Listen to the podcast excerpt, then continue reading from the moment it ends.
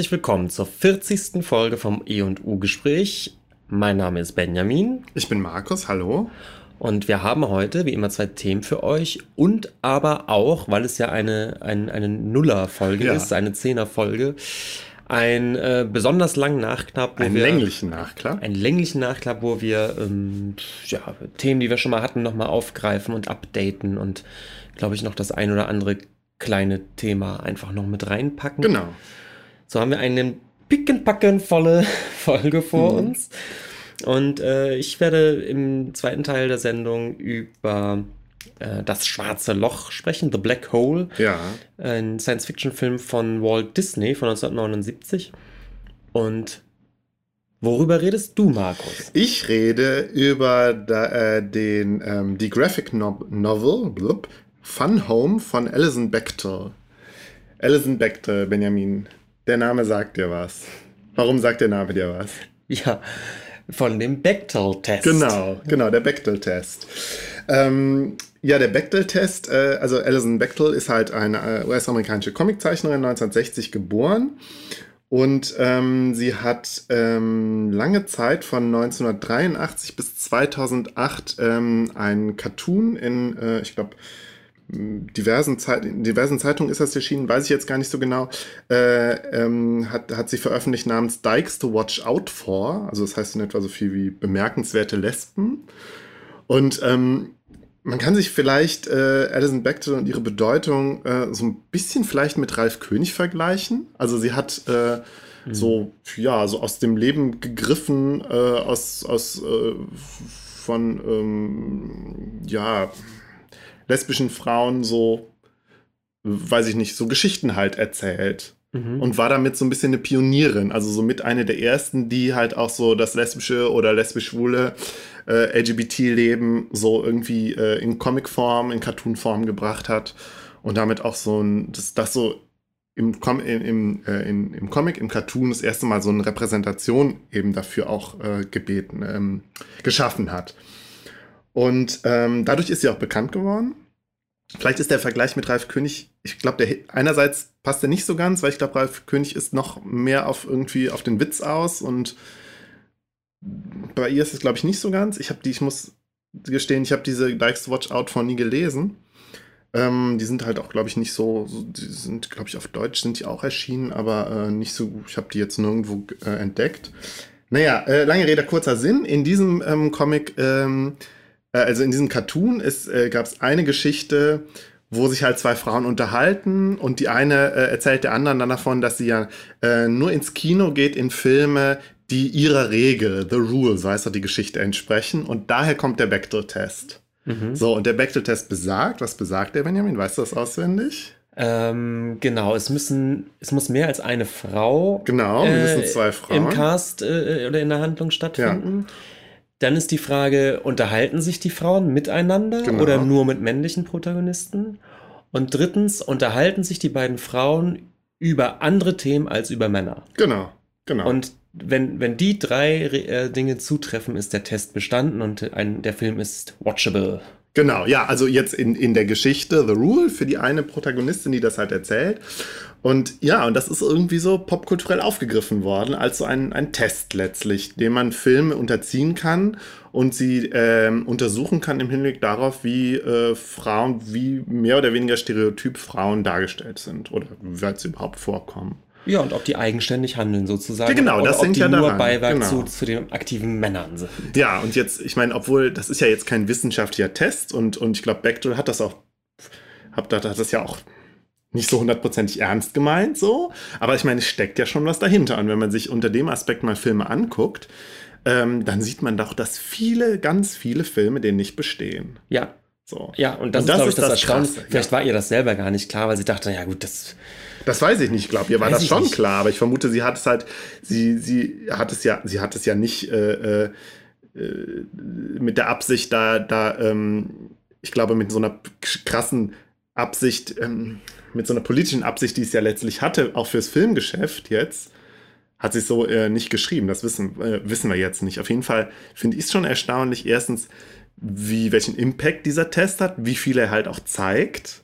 Auch wenn er natürlich nicht kein Garant dafür ist, dass ein Film irgendwie ähm, ähm, Frauen adäquat repräsentiert, weil ich meine, irgendwo äh, bei Wikipedia habe ich gelesen, ja, auch ein, Film, wo sich zwei Frauen über das Schminken unterhalten, würde den Test bestehen. Wäre den aber ja nicht unbedingt ein Film, der, ähm, der äh, äh, Frauen adäquat irgendwie äh, gleichberechtigt mit Männern darstellt. So. Also es ist jetzt kein Garant dafür, dass ein Film, dass es äh, äh, ein ähm, Film ist, der äh, geschlechtergerecht äh, Nein, das, darstellt. Das besagt er ja auch nicht. Besagt er nicht. Äh, es ist ein Anfang und also es, genau. ist ja, es, ist ja, schon erstaunlich, wie viele durch dieses grobe Raster schon fallen. Genau. Das ist ja das genau. Erschreckende Das ist eigentlich. das Krasse, ja.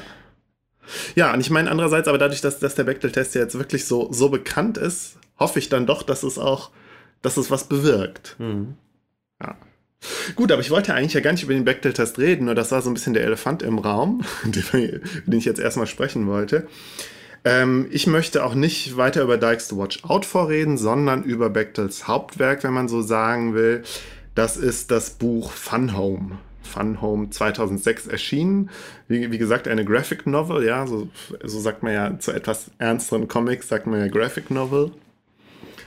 Ähm, und das ist ein, eine autobiografische Geschichte. So, sie erzählt ähm, von ihrem Leben, von ihrer Kindheit ungefähr. Also sie ist 1960 geboren und erzählt so die ersten 20 Jahre von ihrem Leben. Und vor allen Dingen erzählt sie von ihrem Vater. Und äh, das Buch ähm, setzt sich vor allen Dingen mit der Beziehung mit ihrem Vater auseinander. Und ähm, das Zentrale dabei ist, dass ihr Vater halt äh, so ein closeted gay ist. So, also ein Schwuler, der ist irgendwie closeted gay. Ja, also ein, ein Mann, der sich zu Männern hingezogen fühlt, es aber nicht auslebt und eben halt ja keine schwule Identität annimmt, sondern als heterosexueller Mann, Familienvater lebt. So in einem ähm, äh, kleinen Kaff in Pennsylvania mit, mit der Familie, mit seiner Frau, mit äh, seinen drei Kindern. Also Alison äh, hat noch zwei ähm, Brüder, John und Christian, die in der Geschichte aber gar nicht so sehr vorkommen. Die Mutter Helen kommt auch nur so, also kommt auch vor, aber nicht so zentral. Äh, es ist eine Fortsetzung erschienen. Ähm, ich glaube, Are You My Mother heißt die. Die habe ich noch gar nicht gelesen und da geht es halt vor allen Dingen um, die, ähm, ums Verhältnis zur Mutter. Wäre auch interessant, das zu lesen. Habe ich jetzt noch nicht gemacht ist dann vielleicht was für einen Nachklapp. Ähm, vielleicht noch kurz zu erwähnen, dass Fun Home auch als Musical, ähm, als Broadway-Musical erschienen ist 2013. Mhm. Ja, es geht halt vor allen Dingen um ihr, äh, um ihr Aufwachsen sozusagen und äh, um die Auseinandersetzung und die Beziehung mit ihrem Vater. Ähm, ja, und ähm, gerade auch so, und darauf will ich dann letztlich auch hinaus, auf ähm, so dieses Verhältnis, wie sie selber irgendwie merkt, dass sie lesbisch ist und auf ihr eigenes Coming-out hin, äh, zusteuert und dann halt, wie sie das Leben ihres Vaters unter dem Aspekt halt auch betrachtet. Also sie, die halt ähm, äh, in einer Zeit aufwächst, ja, nach Stonewall. Sie hat ja Coming Out nach Stonewall in einer, in einer sehr politisierten, ähm, sehr politisierten Zusammenhang. Ähm, für sie ist es halt irgendwie möglich, sich, sich zu outen. Sie hat halt irgendwie da auch, sie ist in, in Zusammenhängen, wo sie das halt, ähm, wo das halt möglich ist.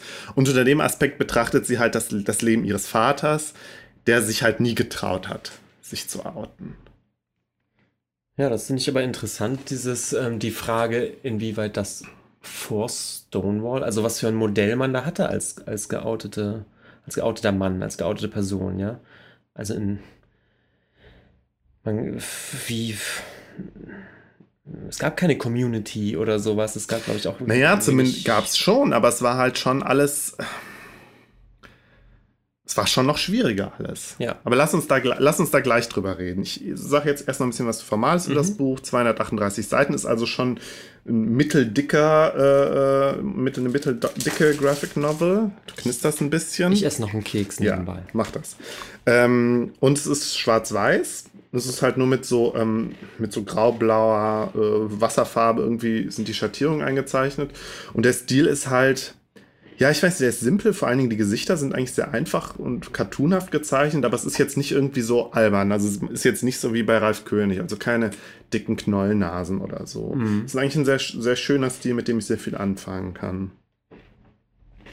Ähm, das Buch ist in sieben Kapitel oder sieben Episoden ähm, aufgeteilt. Es ist nicht chronologisch, also es beginnt jetzt nicht äh, bei der Geburt und endet irgendwie äh, dann, ja, ich nehme es nochmal vorweg, beim Tod des Vaters, weil der nämlich stirbt äh, mit 44.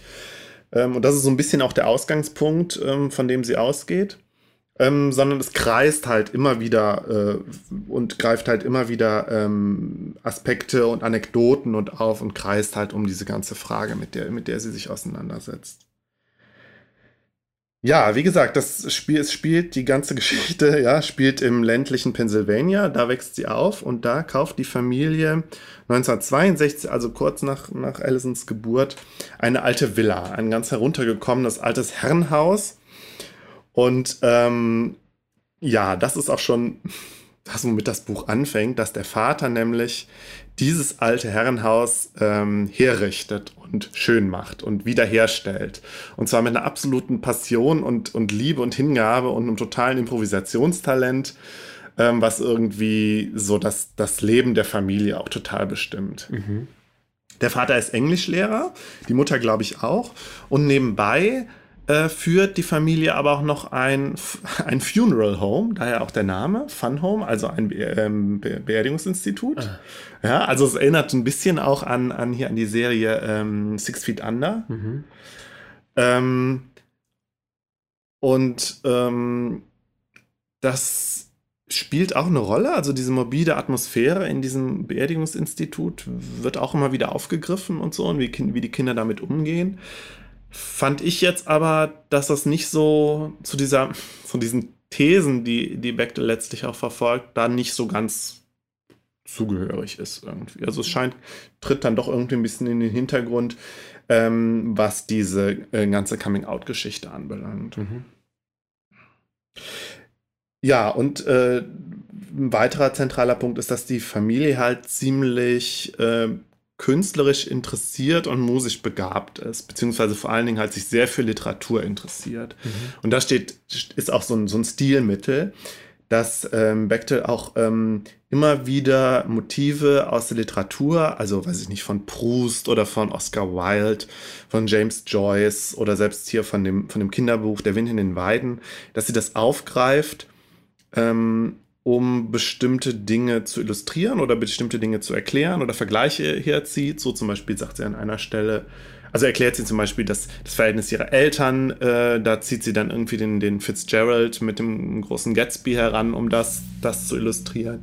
Oder sie sagt halt, ja, unser Dorf war so ein bisschen wie das Dorf von äh, Der Wind in den Weiden. Mhm. Mm, und ja, das Buch ist halt, das beschreibt halt immer wie so, wieder so Anekdoten und kommt aber halt dann immer wieder auf dieses, diese Grund, dieses grundsätzliche Thema der Auseinandersetzung mit dem Vater zurück. Ja, der Vater hat halt, hat halt diese, diese Leidenschaft für das Haus und das wird halt, ähm, wird ganz ausführlich auch geschildert am Anfang. Und äh, ähm, wie sie dann halt, ähm, wie die Kinder da irgendwie das auch irgendwie befremdlich finden. Der Vater ist dann halt auch ganz pedantisch, die Kinder dürfen nichts anfassen.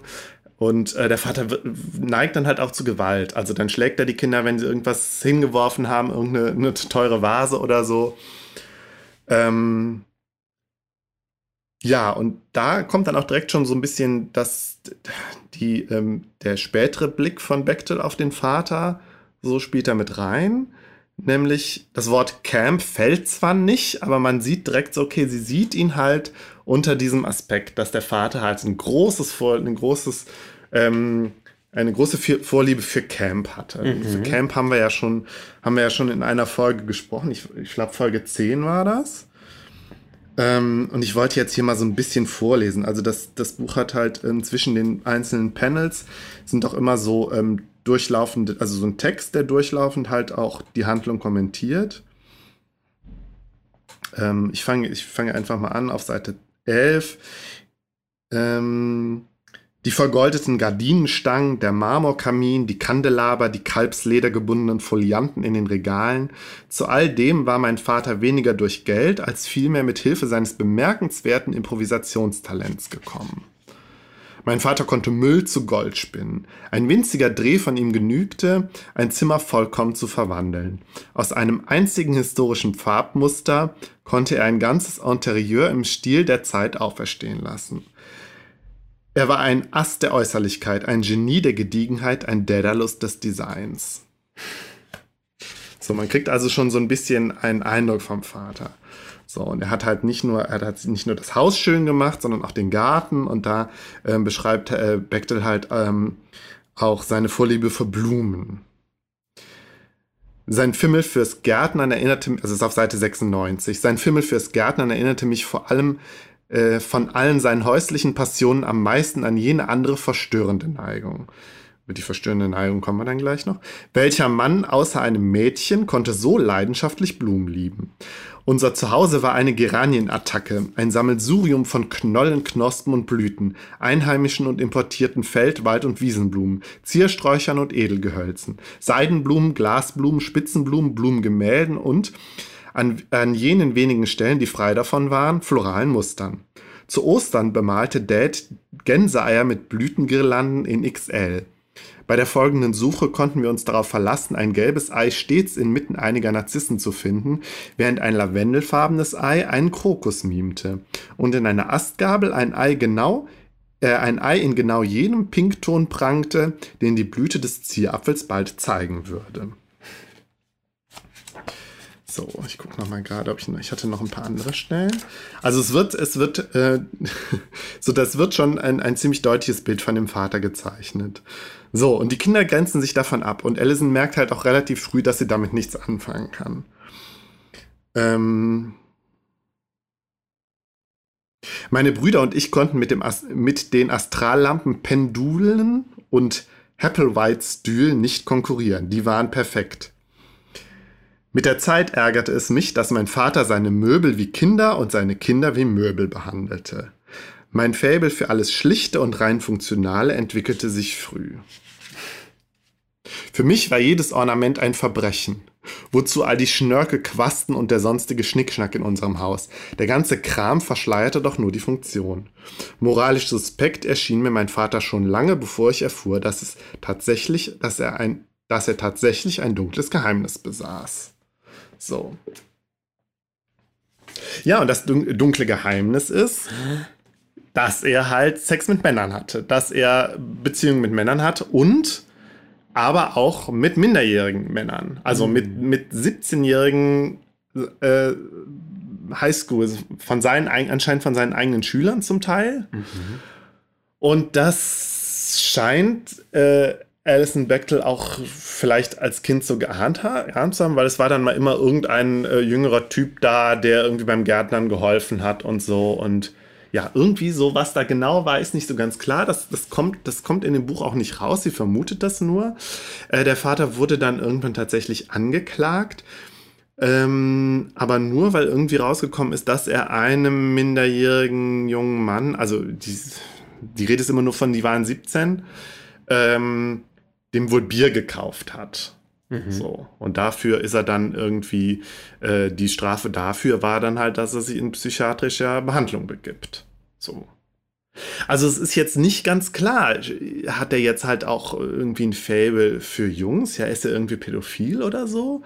Das, das wird gar nicht in dem Buch gar nicht so ausgesprochen, sondern es wird eher, also sie sagt, an einer Stelle zitiert sie sich so, sozusagen selbst und sagt, nee, er war schwul und er hat es nicht ausgelebt und er ist irgendwie, das hat ihn fertig gemacht. Mhm. Ja. Und ähm, ja, sie, sie beschreibt ja, wie gesagt, ihre eigene, ihre eigene Kindheit und die, die seltsame Beziehung, die sie zu ihrem Vater hatte, weil er ja einerseits so, so also er war halt so unterkühlt und hat irgendwie auch keine, keine Zärtlichkeiten oder nur ganz selten mal zugelassen. Man durfte ihn irgendwie nicht kritisieren, dann ist er direkt ausgeflippt, so. Also in seinem Hang zum Perfektionismus durfte man ihn nicht kritisieren. Ähm, trotzdem schreibt sie aber auch, dass sie so, also das ambivalente Verhältnis zu ihrem Vater so, dass sie natürlich schon Interesse an Zuneigung hatte und sich irgendwie alle, alle die wenigen Momente, wo er dann mal Zuneigung gezeigt hat, also wo er mit ihr dann mal gespielt hat oder so, dass er die total genossen hat und das betont sie dann halt auch in dem Buch. Ja, aber irgendwie scheint die Kindheit überhaupt nicht glücklich gewesen zu sein. Sie beschreibt nämlich auch von einer, von einer Zwangsstörung, die sie entwickelt hat als, als Kind. Ich glaube, ähm, um das zehnte Lebensjahr muss das gewesen sein. Es ist dann auch wieder vorbeigegangen, aber sie hatte tatsächlich so eine, so eine Zwangsstörung, wo sie Sachen zählen musste oder irgendwie nicht über, über Ritzen treten sollte. Also so dieses, mhm. ja, was man sich, was man auch irgendwie so kennt. Ähm, ja, und das, das Verhältnis zur Mutter war ja auch überhaupt nicht so war auch überhaupt nicht gut. Also das, das Verhältnis zwischen Vater und Mutter war problematisch, auch unterkühlt und irgendwie die haben sich, äh, also sie haben sich wohl auch gehasst. So schreibt sie, glaube ich, an einer Stelle und sind dann auch gar nicht miteinander klargekommen und irgendwann lässt die Mutter sich auch scheiden. Okay.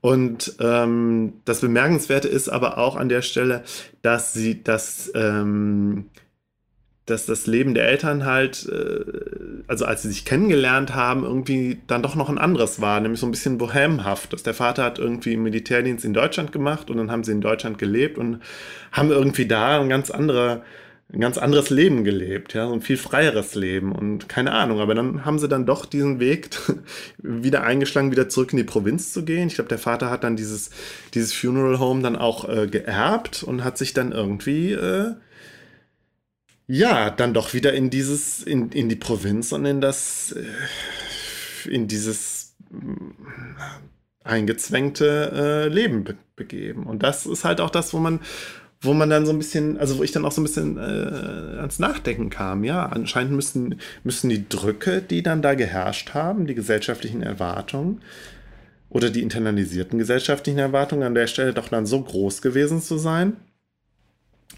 dass sie dieses Bohem-Leben, mit dem sie halt immer in Berührung kamen, dann doch aber nicht äh, diesen Schritt halt dann noch nicht gemacht haben, sondern sich wirklich in den in die in die wirklich, wirklich in die Provinz begeben haben.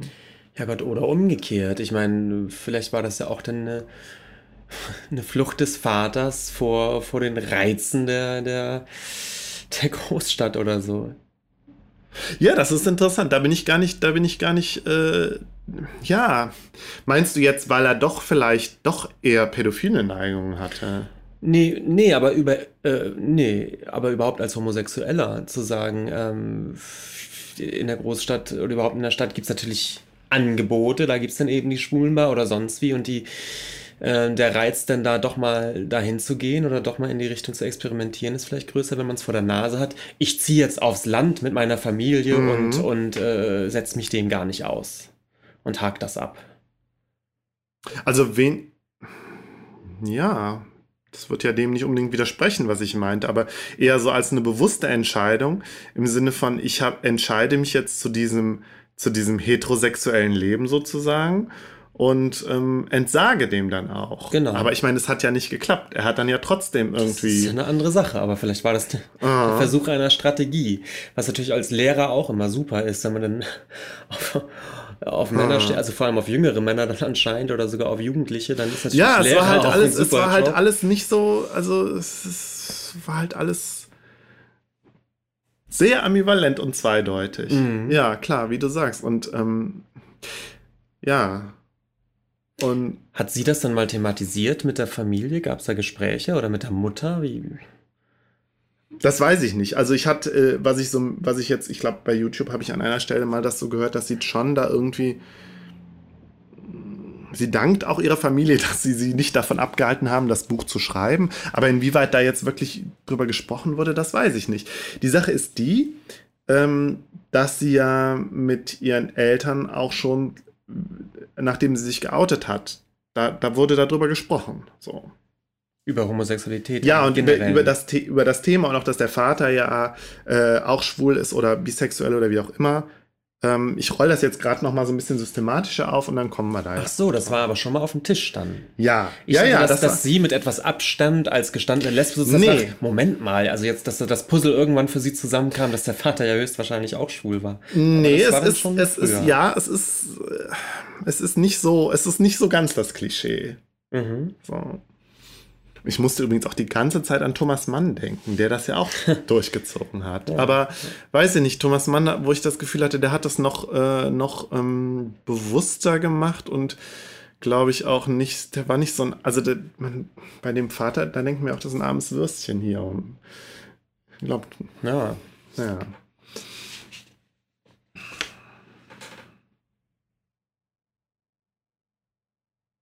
Ja, ich habe ähm, für mich jetzt aus dem Buch herauskristallisiert so zwei Thesen sozusagen, die Bechtel in dem Buch verfolgt. Also ich meine, das Buch ist ja jetzt, das ist ja wirklich eine Biografie und es ist ja kein Essay und es ist auch irgendwie keine theoretische Schrift sozusagen. Aber ich finde, man kann da so bestimmte Aspekte einfach drin erkennen und auch sie verfolgt halt, wie ich es wahrgenommen habe, so zwei Thesen, die wir jetzt, die ich jetzt auch schon beide angeschnitten habe. Also einmal so dieses, diese, dieser, ähm, die These, dass der Vater halt sich letztlich umgebracht hat, weil er es nicht mehr ausgehalten hat, ähm, diese Lebenslüge zu leben, sozusagen. Und ähm, das war nämlich so, der Vater ist, wie ich ja sagte, von einem, von einem ähm, Auto überfahren worden, von einem Lastwagen, irgendwie bei der Gartenarbeit, als er über die Straße gegangen ist. Und ähm, es wirklich nicht klar ist, also eigentlich sieht alles nach einem Unfall aus, aber irgendwie Allison glaubt, dass es, dass es irgendwie bewusst war oder dass es irgendwie irgendwie damit zusammenhängt. Und das ist so eine These, die sie so entwickelt. Mhm. So. Und ähm, die andere These ist halt, ähm, der sie, die sie so verfolgt in den sieben Kapiteln, so dieses Leben in der Fiktion. Also einmal dieses starke, dieses, ähm, diese Begeisterung eben für das, für das Haus, für das, für das Wiedererrichten, so dieses alten Stils und so und dieses völlige darin aufgehen einerseits. Andererseits auch die Begeisterung für das Theater, die, ähm, die äh, ihr Vater auch mit, seiner, mit ihrer Mutter teilt und die starke Begeisterung für Literatur. Also, dass er wirklich in der Literatur auch lebt. Ich meine, klar, er ist Englischlehrer, da kennt er die ganzen, ganze Literatur auch. Aber ähm, sowohl ihr Vater als auch die ganze Familie war sehr, sehr lit ja, literarisch interessiert und hat sehr viel gelesen und ich glaube auch sich sehr viel, also hat sich da sehr viel rausgezogen aus der Literatur. Sehr viel so als, keine Ahnung, als Interpretationshilfe für das Leben oder als, keine Ahnung, Richtschnur oder so gesehen. Und das ist ja auch letztlich das, wie, ähm, also Bechtel greift das ja auch dann beim äh, stilistisch in ihrem eigenen Buch auf, dass sie auch selber wieder, immer wieder mit Literatur an ihre Geschichte rangeht. Ähm, ja, und das Interessante ist ja, dass der Vater, also dass diese Geschichte, die sie über ihren Vater immer wieder erzählt, nämlich dieses, ja, was ich jetzt schon so oft gesagt habe, er hat sich, er hat es nicht ausgelebt, er hat es sich nicht eingestanden, er hat kein Coming Out. Und das war letztlich ein großer Fehler, das war die Lebenslüge und das hat letztlich dazu geführt, dass er sich umgebracht hat. Ist ja letztlich so eine sehr klischeehafte Geschichte, wenn man so will. Mhm. Na klar. Und ähm, das Interessante ist, dass sie selber, ähm, wie ich ja auch schon sagte, aufwächst in dem Bewusstsein, ähm, dass das Coming Out wichtig ist. So, out and proud. Äh, ne? So heißt es ja irgendwie. Also man muss sich irgendwie zu seiner äh, lesbischen oder schwulen Identität bekennen und dann irgendwie sich zusammentun und politisch kämpfen und so. Das war ja irgendwie auch so das Narrativ, in, den, in, de, in das sie so reinwächst. Und unter dem Aspekt betrachtet sie natürlich auch ihren Vater. Und kann, kann irgendwie äh, unter dem Aspekt sein Leben nur als gescheitert ansehen. Ja, so ein bisschen die Negativfolie vor genau der politischen Mhm. Genau. Arbeit, die sie macht. Sie sagt, Genau, so, sonst, ja. sonst, sonst haben wir weiterhin so gescheiterte Biografien wie die von meinem Vater, der es nicht ausgelebt hat und sich, wie ich übertreibe, vom Laster wirft. Irgendwann. Genau, ja. Und ähm, das, ich fand es halt interessant, weil die Geschichte das einerseits irgendwie bestätigt, weil, weil sie ja wirklich zei zeigt, was für ein komischer Typ der Vater war. So, dass er halt auch so tyrannisch zu seiner Familie war, ja, die Kinder geschlagen hat teilweise. Ähm, und sich am Ende dann womöglich deswegen umgebracht hat. Ich meine, das ist ja das, wo, woran sie ihre Theorie da so auf, äh, aufhängt. Ja. Ähm, andererseits wird das, wird diese, dieses Narrativ, ja, diese Theorie, diesen Blick, den sie hat, auch dann immer wieder so ein Stück weit biografisch ähm, oder autobiografisch ähm, relativiert. Ich muss mal kurz husten. Weil sie, ähm, weil sie auch selber immer schildert, wie sie selbst da reingewachsen ist Mhm. und dann aber auch sieht, dass sie mit dem eigenen Blick auf den Vater immer wieder scheitert.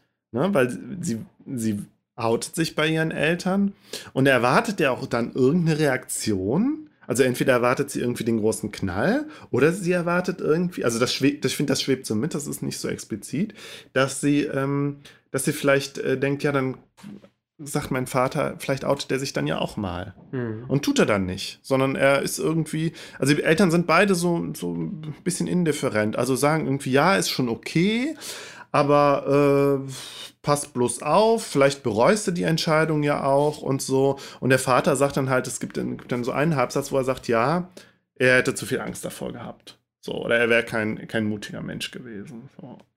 Ah, okay. Aber das ist ja dann schon das Bekenntnis. Ja, schon. Also, ja, aber ähm, ich glaube so, dass dieses Ganze, was diesen ganzen Emanzipation, dieses Emanzipationsnarrativ, was sie so hatte, stößt da irgendwie auch an seine Grenzen. So.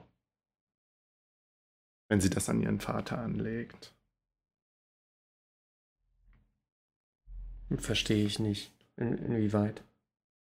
Ja, weil sie ist ja sehr, sehr äh, überzeugt davon, dass es, äh, dass es sozusagen, ähm, dass man sich, dass man ein Coming Out braucht, um zu sich zu finden, Identität zu bekommen. Das ist ja das, wo sie, ähm, wie sie halt sozialisiert wurde in ihrer, in ihrer äh, Coming Out Zeit. Und sie sich das auch, glaube ich, für ihren Vater vielleicht auch wünscht und so. Und dann aber da, äh, Achso, an die Grenzen stößt Ja, im Sinne von, dass sie sich erhofft hätte, sie könnte ihn. Ja, erlösen also das, so, das ist zumindest meine Interpretation so, auch des ja, Buches. Und ja. da stößt sie dann irgendwie an, an die Grenzen. Und ähm, Ja, gut, ja. Obwohl das vielleicht auch naiv war zu denken, irgendwann. Man, ja, genau, jetzt genau, das sagen, mein, so, ja, Papa, natürlich. jetzt reiß dich mal zusammen hier, komm, komm mal mit. Also ich finde, wir sehen halt einerseits irgendwie, dass sie, ne, dass sie diese politische über, oder ja, politische Überzeugung halt hat, die, die sich ja auch irgendwie im, als richtig erweist, weil sonst, äh, wir sehen ja, wie schlecht es dem Vater ging. Andererseits sehen wir aber auch, ja gut, sie ist naiv, sie ist ein Kind, sie erwartet irgendwas von ihren Eltern. Sie hat ihre Überzeugung, sie ist aber auch irgendwie eine andere Generation und scheitert Ja. dann so. Da, also so dieses, genau, dieses, dieses Generationenverhältnis, was sich da dann auch auftut, zwischen eben auch zwei Generationen äh, zwei, von, von Schwulen und Lesben sozusagen. Ja, na klar. Ja, aber das letztlich, dass, dass der Vater natürlich jetzt am Ende auch nicht sagt, stimmt Kind, du hast völlig recht, mein Leben ist gescheitert, ich habe alles falsch gemacht und so wie du es machst, ist es richtig. Das macht er natürlich nicht. So, der, der am Ende wird auch ganz klar, dass er sich irgendwie sein, all, all seinen Entscheidungen auch bewusst war. So. Ja, ja, ich meine, völlig ausgeschlossen ist es natürlich nicht. Ich glaube, es, es gibt ja auch heute noch äh, Familienväter, die dann irgendwann in ihren 40ern sozusagen Ja, dann, dann, dann, dann doch erst das Coming Out haben und äh, Mhm. Nur, dass es halt heutzutage ja ähm, viel weniger schwierig ist. So rein, was was die äußeren Bedingungen anbelangt. insgesamt schon, ja. Und, Mhm. und trotzdem gibt es diese Biografien immer noch. Und ich glaube, der Schritt dann als, als verheirateter Mann, eventuell eben mit Kindern im Haus zu sagen, ich, ich mache hier nochmal einen Neuanfang und habe mein Coming Out gegenüber meiner heterosexuellen Mhm. Familie sozusagen, pff, ist, ja auch ein Brocken. Und ich glaube, das kommt schon noch vor. Und was natürlich, da ist, fällt mir jetzt gerade wieder ein, dass ich, ähm, nee, ich roll es nochmal anders auf, dass ja auch, also Bechtel ja anscheinend auch davon ausgeht, dass er immer schwul, immer schon schwul war. So. Mhm. Und es immer unterdrückt hat. Mhm. So. Das wissen wir ja gar nicht. Vielleicht ist er auch bisexuell. Ne? Also, d- das heißt, sie legt halt auch so, sie legt da auch so eine Schablone an, so, die ja vielleicht gar nicht so sein muss. Also ich Ja. denke halt nur dran, äh, in meinem Zivildienst, ähm, den ähm, habe ich in der Schule gemacht und den, der Lehrer ähm, war auch schwul, aber er halt auch, er hatte halt auch Kinder, ist auf dem Land aufgewachsen und äh, hatte auch eine Frau und hat gesagt, ja, natürlich, also er war in seine Frau verliebt. Das war keine Lüge sozusagen. Er hat da keine Lüge gelebt. So. Und dann hat er aber erst später gemerkt, dass er, dass er sich, dass er doch eher jetzt auf Männer steht. So. Und das fand ich einfach interessant. Ja, okay, es gibt dann, es gibt Biografien, die äh, wir, ja, die wir in Coming Out hinter uns haben ähm, und dadurch auch so einen bestimmten spezifischen Blick drauf haben, uns gar nicht so vorstellen können. Ich, genau das meine ich halt, das meine ich mit der schwulen Identität. Mhm. Was bedeutet dann schwul sein? Ja, also ähm, ich, ich glaube zu einer Zeit, als, du, als das wirklich kaum ein Thema war, weil es einfach mhm. äh, in den Medien kein Thema war, weil es ähm, das, das war einfach nicht im Angebot mhm. als, als, als, äh, als Lebensentwurf.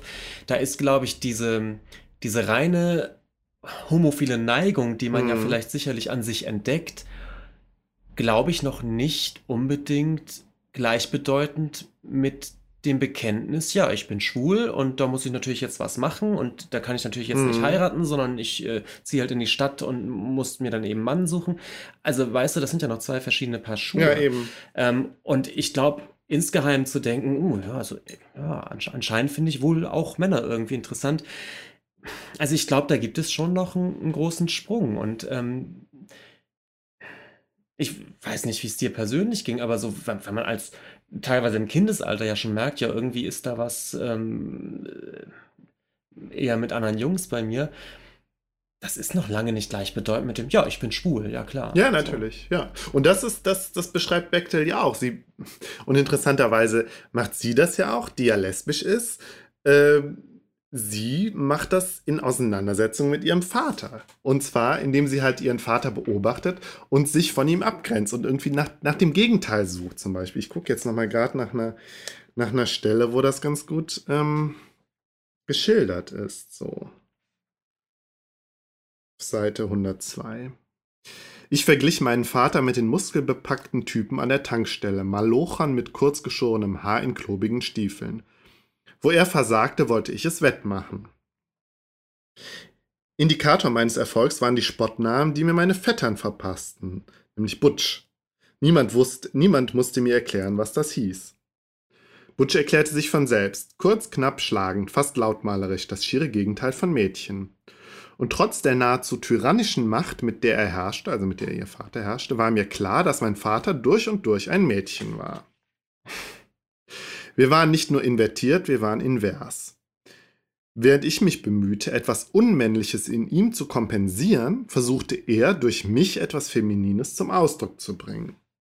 Ein Krieg mit gegensätzlichen Zielen ist zu unaufhörlicher Eskalation verdammt.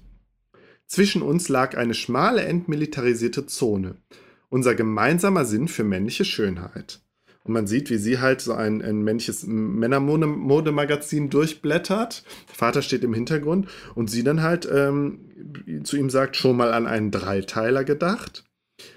Eigentlich wollte ich Muskeln und Tweed für mich, so wie mein Vater Perlen und Samt für sich. Die Objekte unserer Begierden waren ganz unterschiedlich. Und dann guckt der Vater ihr über die Schulter, sieht das, Männer, sieht das Männermodemagazin mit dem gut aussehenden Mann und sagt, stimmt, keine schlechte Idee. Also das fand ich halt auch so interessant, dass sie selber ähm, ihr eigenes lesbisch werden oder keine Ahnung, Butch werden, Tomboy, ihre eigene Tomboyhaftigkeit in, in der Auseinander, also die da irgendwie in der Auseinandersetzung mit dem Vater, in Abgrenzung von dem Vater begründet sieht. Mhm. Hm. Ich überlege jetzt gerade noch nach einem anderen Anknüpfungspunkt. Wir waren ja eben bei den, bei den Identitäten. Wor worüber ich auch noch nachgedacht habe, ist, ja, also das mit den jungen Männern, also mit seinen, mit seinen Schützlingen da, die er da anscheinend äh, angräbt oder wie auch immer. Es, ist, es bleibt ja alles so, so im Wagen. So. Interessanterweise wird auch angedeutet, dass er auch ein Verhältnis mit seinem Psychiater hatte. Mhm. Wird nur angedeutet. Ähm, ja, aber anscheinend war es dann ja, wo du schon sagtest, es war anscheinend dann, war oder ist heutzutage ja auch in, in, für viele Leute oder für viele Männer halt eben nicht so einfach, diese schwule Identität anzunehmen. Aber irgendwie habe ich das Gefühl, so dieses sich an Schützlingen zu vergreifen, das war immer möglich. Oder das war irgendwie leichter möglich. Boah.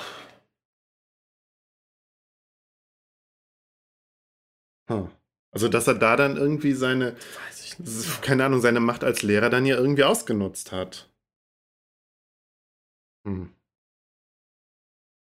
Also ich, ich muss irgendwie jetzt nur wieder an die ganzen Skandale, die jetzt da auch äh, äh, in den katholischen äh, Schulen da und an der Odenwaldschule und so da jetzt rausgekommen sind, wo es, wo das ja wirklich strukturell begünstigter Missbrauch war zum Teil. Total, wobei, wenn er ein, ein Lehrer an so einer normalen Schule Ah. war, die jetzt kein Internat war und ähm, wenn ich es richtig Klar, verstehe, ja. auch eher die, die älteren Schüler waren, Mhm. das klingt mir fast eher so, als wenn also auf beiderseitigkeit da irgendwie. Ja, natürlich, das mag, das mag, das ist halt, das ist halt so ein, ich finde, das ist so eine krasse, krasse Grauzone. Und Ja, ich frage mich ja auch, wa- was die, was die, die jungen Typen, also es war ja jetzt kein so starkes Machtverhältnis. Ich meine, die sind ja zu ihm gekommen und haben ihm bei der Gartenarbeit geholfen und so und was da vielleicht auch von den jungen Männern für eine Faszination irgendwie ausging. Ich weiß es nicht. Für mich ist das auf jeden Fall ein ganz ein beunruhigendes Feld sozusagen. Und ich denke halt auch, ja, wer weiß, vielleicht wenn er irgendwie früh äh, irgendwie eine äh, stabile äh, schwule Identität entwickelt hätte, vielleicht hätten sich dann nicht so komische problematische Wege für ihn ergeben. Klar, weiß man alles klar. nicht. Es kann Aber natürlich totale Kompensation gewesen sein. Ja, wie du schon sagst, man kommt dann am ehesten, äh, Mhm. kann man dann doch zufällig mal den, den Schüler betatschen oder so, Mhm. als, als ernsthaft irgendwas aufbauen mit jemandem Mhm. anderen in der Ortschaft oder so, mit einem anderen Typen. Das funktioniert natürlich weil es halt nicht. irgendwie vielleicht die eigene Identität dann nicht so sehr in Frage stellt. Keine Ahnung. Hm. Ja, am Ende würde ich noch ganz kurz über den Camp-Aspekt reden, weil ich hatte ja vorhin auch schon gesagt, ich bin jetzt tatsächlich ein ganz bisschen durcheinander gekommen mit meinem, mit meinem äh, ellenlangen Konzept. Ähm, aber wir haben trotzdem über alles gesprochen. Aber ich hatte ja vorhin gesagt, dass äh, Bechtel irgendwie so zwei Thesen oder so zwei äh, Aspekte verfolgt in ihrem Buch. Und das eine war ja eben, dass, ähm, dass sie so diese, ähm, diese Coming-out-Geschichte, also dieses Coming-out, dieses Coming-out-Narrativ so anlegt an ihren Vater und dass er unter dem Aspekt ja nur gescheitert sein kann. Und das andere ähm, war ja das mit der Fiktion, dass er sich halt in ein Leben der Fiktion geflüchtet hat. So, eben in die Literatur, in die Kunst, in eben das Schönmachen des Hauses. Thomas Mann. Ja, nur dass es halt Kunst bei und Thomas. Mahler wirklich die totale Hochkultur war, ja, ist es bei ihm halt wirklich der Kitsch. Es ist halt das Fable für den Kitsch, für das schöne Haus mit den floralen Ornamenten und Ja, gut, bei, bei Mann ja, es war ist das der reine intellektualisiert. Ja, ja, genau, ja. Und da wir waren ja auch schon, ähm, wir waren ja auch schon bei, ähm, wir haben ja über Camp gesprochen. Was hast du gemacht? Da war ein Tier auf der Tapete, das habe ich zerdrückt. Das ist übrigens das zweite Mal im Podcast, dass du ein Tier, ein, ein Insekt tötest, Benjamin. Wer uns sagen kann, in welcher Folge ich schon mal ein Tier zerdrückt hat, kriegt, kriegt einen persönlichen Gruß in der nächsten, In der nächsten Folge. Folge, gut. ähm, ja, wir haben ja über Camp geredet. Und ähm, ich bin jetzt gerade ein bisschen raus. Dein, dein Tiertöten hat mich rausgebracht. Ähm, ja, wir hatten ja, ich versuche jetzt nochmal gerade, wir haben ja versucht, so eine Camp-Definition irgendwie äh, auf den Punkt zu bringen, wo das ja so schwierig ist, weil das Wort ja so, so einfach so schwierig zu definieren ist. Also einerseits haben wir gesagt, Camp ist irgendwie so eine, so eine Wahrnehmungsweise, dass halt ähm, Sachen, die eigentlich als Kitsch verstanden werden, irgendwie aufgewertet werden, ja. Mhm. Max Gold sagt ja auch Edelkitsch. Also einerseits diese Wahrnehmungsweise, andererseits ist es aber auch irgendwie was, was bestimmten Dingen einfach irgendwie zukommt. Also man kann nicht alles als Camp wahrnehmen.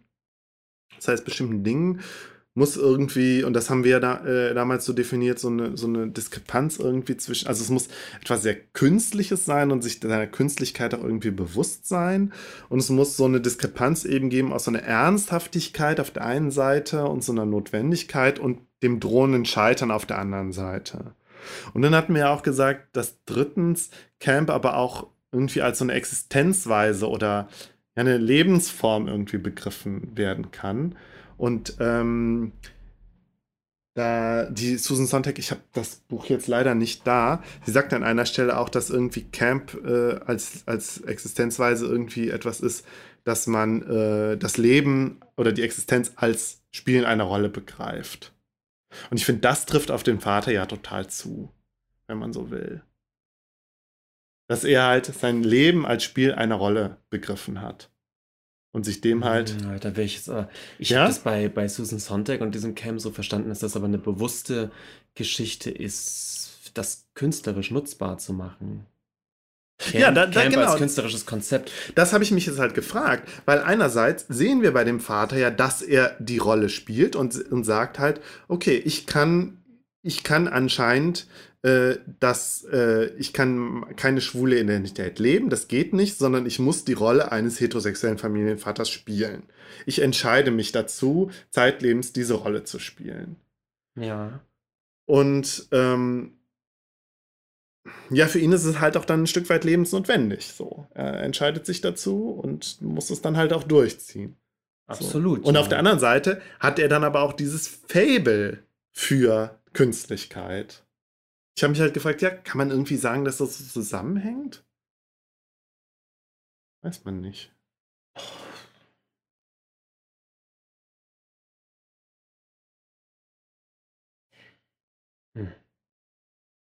Ja, ich- Also das ist ja, so Sonntag sagt es ja, das ist, Camp ist eine Sache der Schwulen. Und macht das so ein bisschen, ja, so, ein- so ein Bewusstsein irgendwie für die, für die, für die Unauthentizität von allem, ja, die da so, so eine große Rolle mitspielt, die da einfach so mitschwingt. Und das, das, das ist so ein bisschen, man blickt einmal hinter die Kulisse und sieht, dass alles nur Kulisse ist, dass alles nur Spiel ist und entwickelt dadurch dann vielleicht auch so ein gewisses ästhetisches Empfinden für alles Künstliche.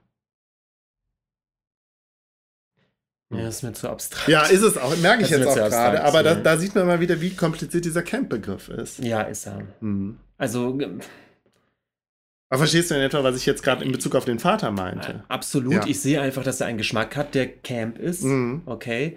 Sehe, Das halt einerseits. sehe, aber aber der, der, der ist ja kein äh, Camp-Konzept-Künstler, der Vater, ja. Ich meine, der hat, der, der hat eben nun irgendwie biografisch diese, diese Notwendigkeit für sich äh, anscheinend angenommen, da eine Rolle zu spielen.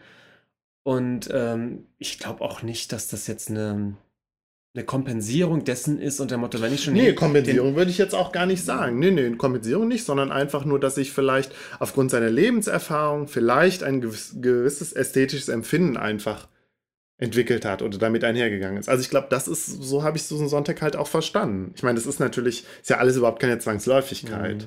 Also wenn ich Aber eh schon vielleicht eine so eine Rolle gewisse spiele, Sensibilität. dann, wenn ich eh schon eine Rolle spiele, dann kann ich auch Kulissen um mich rum bauen. Oder Ja, so, so in der Art zumindest. Ja. ja, Hm. nö.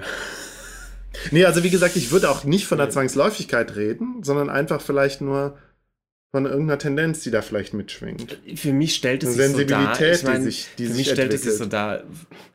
Hm. Das ist schon sehr schwuler Geschmack. Also ich, Ja, aber warum ist es halt ein schwuler Geschmack? Da, da können wir Vor jetzt Dingen, lange weil drüber es, ja, ja, diskutieren. klar, natürlich, aber ich diskutieren. meine, interessant Warum ist ja auch, dass so der Vater sich ja nicht irgendwie in schwulen Kontexten bewegt, wo er halt einfach sagen kann, ja gut, äh, ich bin halt, äh, keine Ahnung, äh, seit meinem Coming Out habe ich äh, diese Ästhetik um mich gehabt und bin so geprägt worden. Er scheint einfach diesen Geschmack zu haben. Ich finde es viel interessanter und darüber können Mhm. wir gerne irgendwann mal reden, aber das wird zu überhaupt keinen Punkt führen. warum gibt es so viele Schwule in der Modebranche äh, und warum gibt es so viele, viele schwule Innenarchitekten und so? Und das ist, ich glaube, ich Statistik kann man sowas belegen und so. Und trotzdem bei dem Versuch, das zu erklären, äh, Ja, ist natürlich auch schwierig, Null, weil ne? ich finde, ja, ja. Ähm, Ich finde, das ist auch, das ist natürlich auch ein bisschen schwierig, weil man dann ganz schnell bei so einer Essentialisierung ist, ne? Ja, und es ist immer so, natürlich kannst du dann sagen, nach dem Come-out landest du dann eventuell in so einer, in so einer Szene, wo du mit bestimmten Dingen äh, konfrontiert wirst, ständig die dann selbst irgendwann übernimmst. Ja, Ja, beziehungsweise auch du, du hast halt, du hast halt, du gehst halt in wenig heteronormativ geprägte Kontexte einfach, in die es vielleicht für dich auch Ja, aber es leichter ist so wieder dieses leben. typische Ursache und Wirkung. Ja. Ich, ich, weiß es, ich weiß es von meinem Freund, der seit frühestem Kindheitsalter riesiger Musical-Fan Mhm. ist. Und als der sein Coming-out hatte und schwur, sagte, ach, endlich kann ich da total zu stehen, weil jetzt lande ich Mhm. endlich in so einem Kontext, wo alle so verrückt sind. So. Mhm. Und äh, da kann, weißt du, da ist, das ist nicht umgekehrt Mhm. gewesen. Der ist nicht, äh, hat nicht erst sein Coming Out gehabt und hat dann Mhm. gesagt, ach ja, stimmt, Musical, ja, das wäre ja mal was. Ähm, und das, das ist, es ist so witzig und es ist so ein Klischee und Ja. es stimmt aber irgendwie auch. Und äh, wie gesagt, ich glaube, da man, man, und da sehe ich einfach, der hat, der hat einen erstaunlich schwulen Geschmack. Mhm. So, große Anführungsstriche. Aber daraus jetzt irgendwie, wie gesagt, da so, so, ein, so ein Konzept draus zu entwickeln, dass das eben auch Teil seiner. Nee, ich würde auch nie, nie von Konzepten reden, nur von vielleicht Tendenzen. Ja, lassen wir als Thema Lassen so wir stehen. es so stehen, ja. Ich stimme nicht zu, aber Okay, ich bin, ich, ich bin mir auch überhaupt nicht sicher. Ich versuche ja auch immer nur noch die, die Susan Sontag zu verstehen. Und ich fand es halt an diesem Buch hier von der, von der äh, Bechtel so frappant. Und so lustig halt einfach auch, weißt du? Da hast du irgendwie den Closed Gay Papa, der dann so ein Fable für den, fürs Kid, für den Kitsch hat. Ich finde halt erstaunlicher im, im Zuge dessen, dass er ja seine Homosexualität dann, dann so, ähm, so ähm, er eben nicht ausgelebt hat, dass er dann aber eben diesen Febel so auslebt Mhm. lebt und nicht da sagt oder sozusagen das, Da das kann man schon nicht. irgendwie, irgendwie psychoanalytisch mit Sublimierung kommen, wie bei Thomas Mann. Ja. Weil wenn er sich da zustand zieht, oh, das, das darf keiner wissen, dass ich schwul bin, dann hätte ich mir aber auch ein besseres Cover-up, was meine Hobbys angeht, angelegt. Ja, aber so als- einfach als ist es Blumen. ja nicht. So einfach ist es ja nicht. Ja, ne? ja. Also man ist da ja doch immer, ich finde, sehr schnell auch beim Klischee. Und darum ging es mir halt auch zu zeigen, dass dieses, also wie sehr dem, der Vater einem gewissen Klischee halt einerseits entspricht, aber andererseits dann halt doch auch wieder nicht. Ja. Dass ja, er sich ja. dem Klischee dann auch entzieht. Ja, gut. Also ich würde sagen, wir sind durch.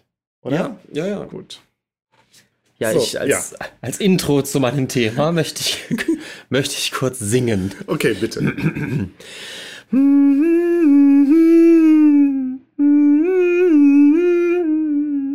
Ja, besonders gut, Benjamin. gut. Was hast du uns denn da gerade vorgesungen?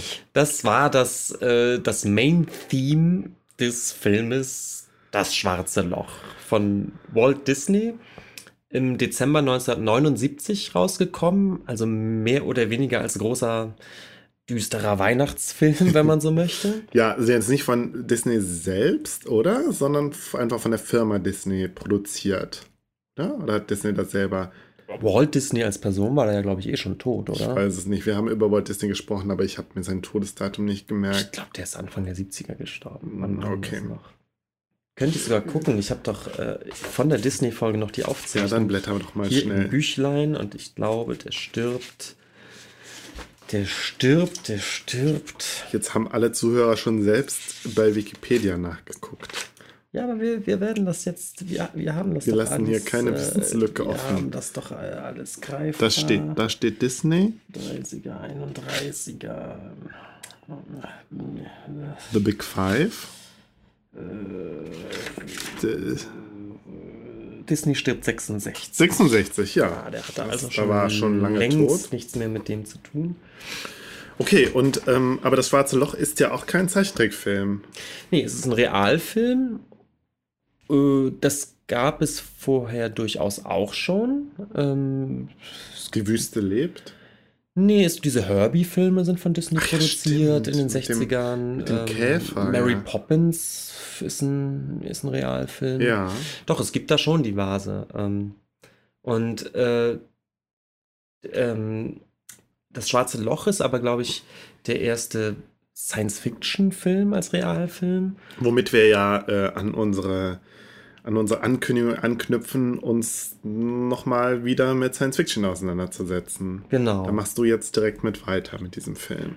Und er ist eben für Disney, da werden wir dann äh, auch drauf eingehen, äh, auch sehr düster, also kein Ja, Kinderfilm total. eigentlich. Und, äh, Obwohl ich ihn der- als Kind geguckt habe. Mhm. Und der erste Disney-Film mit einem PG-Rating, also wo eben bestimmte Altersstufen auch tatsächlich gar nicht rein durften. Ich weiß nicht, ab wann der war, aber jedenfalls Mhm. war der, hatte der überhaupt eine Altersbeschränkung, was bei Mhm. Disney vorher nicht denkbar war Mhm. eigentlich. Ähm, ja, ich äh, habe mir aus der Wikipedia die, die Inhaltsangabe mal rauskopiert und die ein, ein bisschen gestrafft, ähm, weil äh, ja, es kommt mir sinnvoller vor, die vorzulesen, als jetzt selbst zurecht zu stammeln. Okay. Ja. Das Forschungsschiff USS Palomino mit fünf Besatzungsmitgliedern und einem Roboter ist auf der Suche nach kolonisierbaren Planeten im, Welt, im Weltall unterwegs. Die Crew besteht aus Captain Dan Holland, Leutnant Charles Peiser, Dr. Alex Durant, Dr. Kate McCrae und dem Journalisten Harry Booth. Der Roboter Vincent dient als eine Art Bordcomputer, kann aber menschliche Emotionen simulieren und telepathisch kommunizieren, was den Umgang mit ihm sehr erleichtert. Genau. Der, der ist ja so eine Kugel mit so einem kleinen Kopf, der da oben so rausguckt, mit so zwei großen Augen und der schwebt. Ja, eine Der- Mischung aus Kugel und Tonne. Ja, irgendwie so, ja. Unerwartet stößt das Forschungsschiff auf ein riesiges schwarzes Loch, in dessen Gravitationssog das seit 20 Jahren vermisste Raumschiff USS Cygnus treibt, merkwürdigerweise von der Anziehungskraft des schwarzen Loches unbeeinträchtigt. Dr. McRae's Vater war Crewmitglied und erster Offizier auf dem Schiff. Das Team entschließt sich, das scheinbare Geisterschiff zu untersuchen. Klassische Situation also, wie auch so ein bisschen bei Alien. Mhm. An Bord empfängt sie der exzentrische Wissenschaftler und Kapitän der Cygnus, Dr. Hans Reinhardt. Natürlich ein Deutscher, gespielt von Maximilian Schell, muss man dazu sagen. Genau. Außer ihm sind auf den ersten Blick nur Roboter an Bord. Metallene Wach- und Kampfroboter sowie stumme Arbeitsroboter mit schwarzen Kutten, Kapuzen und Spiegelflächen anstelle eines Gesichts. Ferner Reinhardts neuester und überlegener Prototyp Maximilian.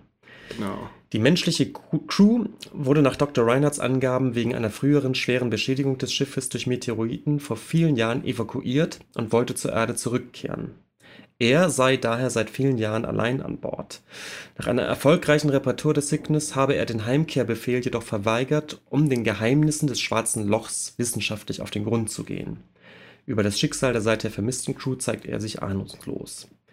Die Crew der Palomino wird von Rein Reinhardt zunächst gastfreundlich empfangen und bewirtet, während der sehr von sich überzeugte Wissenschaftler von seinen bisherigen Forschungserfolgen sowie seinen Plänen erzählt, die Cygnus zur Erforschung unbekannter Dimensionen durch das nahe schwarze Loch zu manövrieren.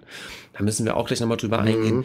Ich glaube, ihnen schwebt sogar vor, so eine Art ähm, Unsterblichkeit zu erlangen. Ja, bestimmt. Also das, dieses schwarze Loch ist als Motiv in dem Film ja total aufgeladen, als ja, als das Tor zu einer zum Himmel. Welt. Ja. Ja. zu einer anderen Welt, einer, Genau. natürlich einer besseren Welt und Mhm. äh, ja, ganz sonderbar. Die Gäste beobachten jedoch im weiteren Verlauf merkwürdige Dinge, so ein Roboterbegräbnis und einen, einen hinkenden Arbeitsroboter. Nach kleineren Streifzügen durch das riesige Schiff findet der Rob Roboter Vincent einen alten, heruntergekommenen Roboter ähnlicher Bauart, genannt Bob. Mhm.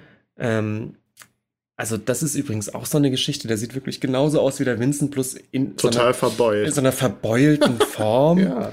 Und Das der, ergibt doch gar nicht so viel Sinn. ja, und der Vincent hat halt so quadratische Augen und der Bob hat, hat eben die so ein bisschen so verformt, dass er irgendwie permanent so ein bisschen traurig Traurig und mitleidserregend aussieht. Also wie so Comicfiguren. Ja, eigentlich. total. Ja. Total besch bescheuert. Genannt Bob, der ihm von den schrecklichen Mensch Machenschaften des Dr. Reinhardt berichtet. Dadurch erfährt die Crew, dass die Arbeitsroboter entgegen Reinhardts Behauptung in Wahrheit früher einmal die Crewmitglieder der Cygnus waren dun. und Dr. Reinhardt sie vor 20 Jahren nach einer Meuterei unumkehrbar in willenlose Humanoiden umgewandelt hat. Schockmoment. Nachdem dies ins Tageslicht gekommen ist, will die entsetzte Mannschaft mit der Palomino fliehen. Mhm. Dann gibt es, ich verkürze das hier ein bisschen, es gibt einige Kampfszenen, Piu, piu, piu. Ähm, Fluchtszenen mit Laserpistolen. Äh, einige Crewmitglieder der Palomino sterben sogar. Die Cygnus wird stark beschädigt und trudelt jetzt äh, Richtung Schwarzes Loch irgendwie. Und die übrigen äh, Crewmitglieder können aber mit einer Forschungssonde entkommen, gehen mit dieser jedoch gegen den Willen, auf, gegen ihren Willen auf den vorher von Reinhardt fest programmierten Kurs ins Schwarze Loch. Mhm. Reinhardt wird durch ein herabstürzendes Videopanel eingeklemmt und die Cygnus, ebenso wie eben diese Sonde, rast unkontrolliert ebenfalls in das schwarze Loch. Bei der Reise durch das Schwarze Loch haben die Überlebenden der Palomino in der Sonne Visionen einer höllenähnlichen Gegend, Mhm. in der Reinhard in seinem, in seinem Roboter, Roboter Maximilian gefangen ist. Also die verschmelzen. Das ergibt alles irgendwie. überhaupt keinen Sinn. Das, das Ende ist total Hanebüchen. bis sie durch eine Art Spiegeltunnel, also wunderbarer Effekt auch, wieder an unbekannte Stelle in den Weltraum gelangen äh, und von dort aus auf einen unbekannten leuchtenden Planeten zufliegen. Ja. Und so endet der Film. So endet der Film. Ich habe sogar ich, für uns hier aus Spaß noch mal so ein paar Screenshots und die, Ja. die Schlusssequenz ist wirklich äh, wieder die Palomino auf so ein Großartig. Geheimnis. Benjamin, vielleicht kommt es schon so ein bisschen durch. Wir fanden den Film jetzt nicht unbedingt gut. Und ich glaube, das ist auch die einhellige Meinung, dass der Film eigentlich Schrott ist. Ah, Schrott ist zu viel, aber der scheitert halt. Er irgendwie- scheitert total. Er will wahnsinnig viel und es irgendwie klappt das alles nicht. Ja. Und man, Ist er Camp? ja, vielleicht ist der. Vielleicht ist er Camp, ja. Ich glaube, Camp eben im genau dem Sinne, dass der unglaublich ernst gemeint ist und mit, und mit großem Aufwand daherkommt und dann doch trashig ist am Ja, Ende. Und ist das er. ist, glaube ich, Camp, oder? Zumindest kann man das so sagen, ja. Also, ja. Also es war der bis dahin teuerste Disney-Film und ich meine, Disney-Produktionen waren nie klein und billig. Hm. Aber dieser Film war wirklich bis dahin die, die allerteuerste Disney-Produktion, was glaube ich daran lag, dass ähm, die, wir können die, die Katze ja auf den Sack lassen, dass es irgendwie wahrscheinlich doch eine Antwort auf Star Wars sein sollte. Ja, aber sicher. Star Wars ist 1977 erschienen, war ein riesen Überraschungserfolg. Hm. Science-Fiction-Filme galten, glaube ich, damals nicht als würdig einer, einer großen Produktion. Ich glaube, das wurde eher, das waren dann eher Trash-Filme oder B-Movies oder so. Mhm. Und Star Wars hat dann als relativ große Kinoproduktion plötzlich das Game gechanged, was, glaube ich, Science-Fiction-Filme anging, oder? Ja, Star Wars vor allen Dingen, aber natürlich auch noch die anderen beiden großen, natürlich 2001 Odyssee im Weltraum, wo ich jetzt leider nicht weiß, wann der rauskam. Das war aber, glaube ich, zehn Jahre vorher. Früher, ja. Ende der Äh, 60er, Ende so 60er, um den Dreh. würde ich auch sagen. 68, Ich glaube, vor der, 69. vor der Mondlandung war das noch. Vor der Mondlandung? Ich meine schon. Ähm, und dann ja, ich glaube, 79 oder 78, 79 auch Alien rausgekommen. Aber du hast, also das waren halt die großen Game Changer und die großen Science-Fiction-Filme. Alien auch vorher? Ich dachte, Alien wäre 80 gewesen. Ich glaube, Alien war 78 oder 79. Ah. Tja, wir hätten das nochmal recherchieren müssen. Guckst du nach? Ich gucke einmal schnell. Ja, nach, du guckst einmal schnell nach. Alien. Da ist er. 79, ja. Ah, doch, 79. Dann guck doch nochmal schnell nach Odyssey im Weltraum. Und ich glaube, der erste Star Trek-Film war auch 79. Äh, ja, über den müssen wir auch gleich reden, weil der Mhm. nämlich was ähnliches versucht. 2000 ist von 68. 68. Das heißt, Mondlandung war ähm, 69, ne, oder? Kurz, oh Gott. Ja, Mondlandung. Ich google jetzt die Wir sind jetzt einmal dabei, das können die Hörer auch. Große Allgemeinwissenslücken hier. Äh, Im Juli auf jeden Fall. Warum klickst du denn jetzt Verschwörungstheorien der Mondlandung an? Ach so, ich habe nicht richtig geguckt. Da, Ja, Mondlandung, da. da ist es doch. So. Das gibt's doch nicht. Das muss doch das Apollo erste Datum 8? Ja, Apollo 11 war doch. hier. 69, ja, hatte ich recht. Tja. Ja, okay, Also also. dachte ich dann 67. Naja. Keine Ahnung. Okay, also ähm, genau, es ist nicht der einzige Science-Fiction-Film da um den Dreh sozusagen, aber ich glaube, der große Gamechanger war doch Star Wars mit so einem Mhm. Und, und Riesenerfolg. wir sprechen also über einen eindeutigen Epigonen hier. Genau. Ähm, und ich, ich glaube, den, äh, den Disney-Konzern war bewusst, dass so ein Film davon, also der Erfolg so eines Films, glaube ich, von der, von der Güte auch der, der, des, ähm, der Special Effects Mhm. und, des, und eben des, des Settings und so abhängt. Und man hat auch einen riesengroßen Aufwand betrieben, äh, ein neues Kamerasystem entwickelt Mhm. um eben diese Special Effects und, und dieses Ra Weltraum-Setting ähm, so gut wie möglich über die Bühne zu kriegen. Und deswegen ist der Film wahrscheinlich auch so teuer. Und auch da muss man sagen, wenn man es back-to-back mit Star Wars guckt, sehen die Special Effects dann leider auch trotzdem um einiges billiger aus. Das muss man auch Ja, mal sagen. Das ist tatsächlich so. Ja, ich in- erinnere mich nur an diesen ähm, Asteroidensturm, der dann gegen Ende dann auch noch äh, die Cygnus dann trifft. Mhm. Und das sieht so viel schlechter aus als die Asteroiden im ersten Star Wars-Film. Also die glühen auch irgendwie so und man, sieht, man denkt halt die ganze Zeit, das sind doch, das sind irgendwelche Blubberblasen, die sie hier irgendwie aufgenommen haben und dann einfach da drunter gelegt. Auch viele Kleinigkeiten wie, wie die, ähm, die, die Antriebe der, der Raumschiffe, wo, wo Mhm. hinten natürlich dann so ein, so ein, so ein Schub, so ein Mhm. Strahl rauskommt. Ah, Sieht total aufgeklebt und, und schlecht aus. Also da das sah Und ich finde, die Raumschiffe an sich sind auch scheiße. Also ich finde die Cygnus, wenn man sich die anguckt, das ist halt ein unförmiger, äh, äh, ja, so ein länglicher Klotz. Nee, kann man gar nicht so sagen. Es ist halt so, es ist auf jeden Fall irgendwie unförmig und durch so eine Gitterstruktur geprägt. Es sieht, es sieht total aus wie so eine Art Ge Gewächshaus. Also es ist so eine Wabenstruktur. Ja, oder auch wie so ein, wie so ein äh, Teil von so einem Glä- so. Schaufelbagger, finde ich. Und eigentlich interessant, weil es ist schon ungewöhnlich. Also sieht schon ganz anders aus als die Star Wars Raumschiffe, aber irgendwie nicht interessant, weil es so amorph ist irgendwie auf eine Art. Und ich, ähm, ja, ich weiß nicht, ob ich da so deiner Meinung bin. Ich finde die Cygnus an sich ist schon ganz cool. weil die ich so bin so geprägt von den Star Trek Raumschiffen, glaube Ich denke halt irgendwie, ich meine, die ist auch total unlogisch in, in ihrer Struktur, aber ich finde es irgendwie ganz cool, weil die ist, hat eben diese Gitterstruktur, so eine Art Außenskelett aus Metall und dahinter ist eben, scheinen einfach riesengroße Fenster zu sein oder so. Und die, die, die ist natürlich hell beleuchtet und sieht einfach aus wie so ein riesengroßer, so ein Kristallpalast oder Genau, ja, sowas. Kristallpalast, das ist, das, das ist die Assoziation, die es, glaube ich, noch am ehesten trifft. Finde ich irgendwie beeindruckend, macht natürlich als Raumschiff wahrscheinlich überhaupt gar keinen Sinn. Vielleicht auch so dieses, dass es so was Kathedralenhaftes haben soll. Ja. Also es gibt ja diesen Film, der, wie Ja. finde ich, dann wiederum nochmal ein Epigone äh, von The Black Hole ist, nämlich ähm, Event Horizon mhm. oder äh, ja, Event Horizon, ähm, wo es auch darum geht, so um sowas ähnliches letztlich. Und da ist das Raumschiff, glaube ich, wirklich explizit nach einer Kathedrale designt worden, zumindest Ah, ja. zum Teil. Ja, ich finde, es hat ein bisschen was. Wir haben gerade hier einen Shot Von vom, innen sieht es wirklich eher aus wie so ein, so ein wo riesengroße Hallen drin sind. Da reden wir vielleicht gleich nochmal Aber drüber. diese ganzen Verstrebungen und, und rippenartigen Strukturen, das ist schon interessant. Das ist auch schon anders als bei Star Wars und bei Star Trek. Also das, Es ähm, hat aber auch so was Klappriges, finde ich. das Modell der Cygnus ist wohl mit 3,66 Meter eines der längsten, die jemals für einen Science-Fiction-Film dann real gebaut wurden. Komisch und sieht trotzdem so scheiße Und aus. ja, das ist eben alles dieses Scheitern auf unglaublich hohem Ja, Niveau. ja. Wollen wir kurz noch über das Set-Design weiterreden, wo wir Ja, dabei gern. sind? Weil ich finde, das ist ein großer Pluspunkt. Die, die Cygnus, wie gesagt, ist, wird auch dargestellt als ein Riesenschiff, als ein riesengroßes Forschungsschiff.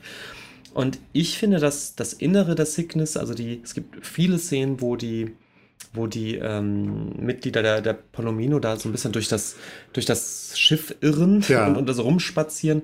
Und ich finde das Innere der Cygnus schon grandios. Es sind ähm, großes Labyrinth, labyrinthische Architektur, es sind riesige Hallen und, Ja. und Gänge.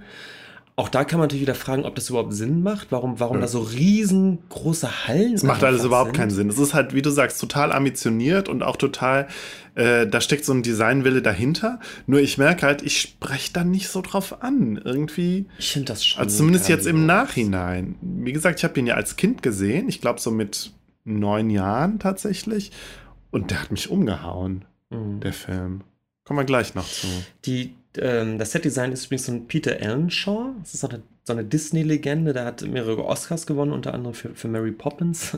Aber ist so, so ein, so ein Disney-Hausgewächs und Ja. ähm, der, der weiß, was er da macht. Und ich finde es auch grandios. Und mir, also ich fand, das Ganze hatte ganz viel von, ähm, von diesen frühen James Bond-Filmen, wo es doch ganz oft diese Szene gibt, wo James Bond Mhm. eben in der futuristischen Kommandozentrale des Oberschurkenlandes, Mhm. die ja gerne mal unter Wasser waren oder in Mhm. irgendeinem Vulkankegel versteckt, die immer völlig eben genau so waren, immer total aufwendige Architektur, äh, total futuristisch, ähm, geheimnisvoll und äh, es gibt ganz oft auch so eine Szene, wie, wie eben hier auch die Architektur eingeführt wird, nämlich die Crew der Palomino geht da an Bord, Mhm.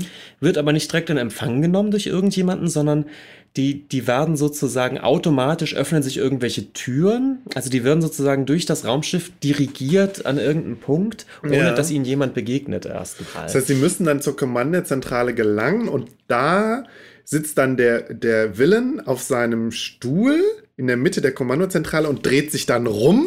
Es ist wirklich genau Ja. so. Es ist wirklich genau so. Und dann legt er so die Fingerspitzen und dann willkommen. Und ich Seien Sie glaube- meine Gäste. Ich, und wir werden gleich über den Oberschurken hier im Film auch reden.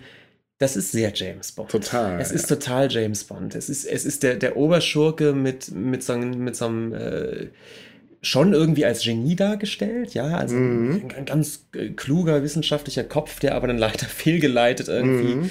Ähm, Richtung auch interessant, wie er dargestellt so. ist. Ich hatte ja bei, in unserer Star Trek-Folge darüber gesprochen, dass, es- dass es diese Trope gibt, dass äh, äh, die Bösewichte einen Bart haben. Hat er auch. Mhm. Aber er ist halt auch zugleich, hat er so ein, so, äh, also jetzt, jetzt nicht der verrückte Wissenschaftler mit weißen Haaren und, und weißem Kittel, sondern ist halt schon eher so, so ein bisschen auch so das Künstler, Künstlergenie, finde ich. Ja. So ein wirrer Haarschopf irgendwie. Und auch diese Trope, dass der natürlich vollendete Umgangsformen hat Ja. und so ein bisschen als charmanter Gastgeber erstmal eingeführt wird, der aber trotzdem von Anfang an unheimlich ist, Ja. aber nach außen hin eben den perfekten Gastgeber Mhm. mimt, der äh, wo es eigentlich erstmal nichts zu bemängeln gibt, rein äußerlich, obwohl man eigentlich weiß, na, da ist doch aber was faul. Und die ganz, also ich finde, dass man sieht so, also man sieht so stark, auf welchen Schultern dieser Film halt sitzt und wie, wie das überhaupt funktioniert mit den Tropen, weil ähm, also einerseits, und das, das liest man, glaube ich, auch fast überall, wie sehr das so diese äh, Geschichte von Captain Nemo rekapituliert, ja. Mhm. Also das, das, die Cygnus ist, ist die Nautilus und äh, Mhm. Captain Reinhardt, äh, Dr. Reinhardt ist Captain Nemo und ähm, Mhm. ist, Nemo ist ja auch hochkultiviert und äh, ist ja auch irgendwie so ein, so ein Genie und irgendwie so, so künstlerisch veranlagt, spielt ja, glaube ich, immer Orgel und so. Und Reinhardt ist, ist, ist Captain Nemo. Und hat, irgend, hat aber irgendeine, verfolgt irgendein ein, ein monomanisches Ziel.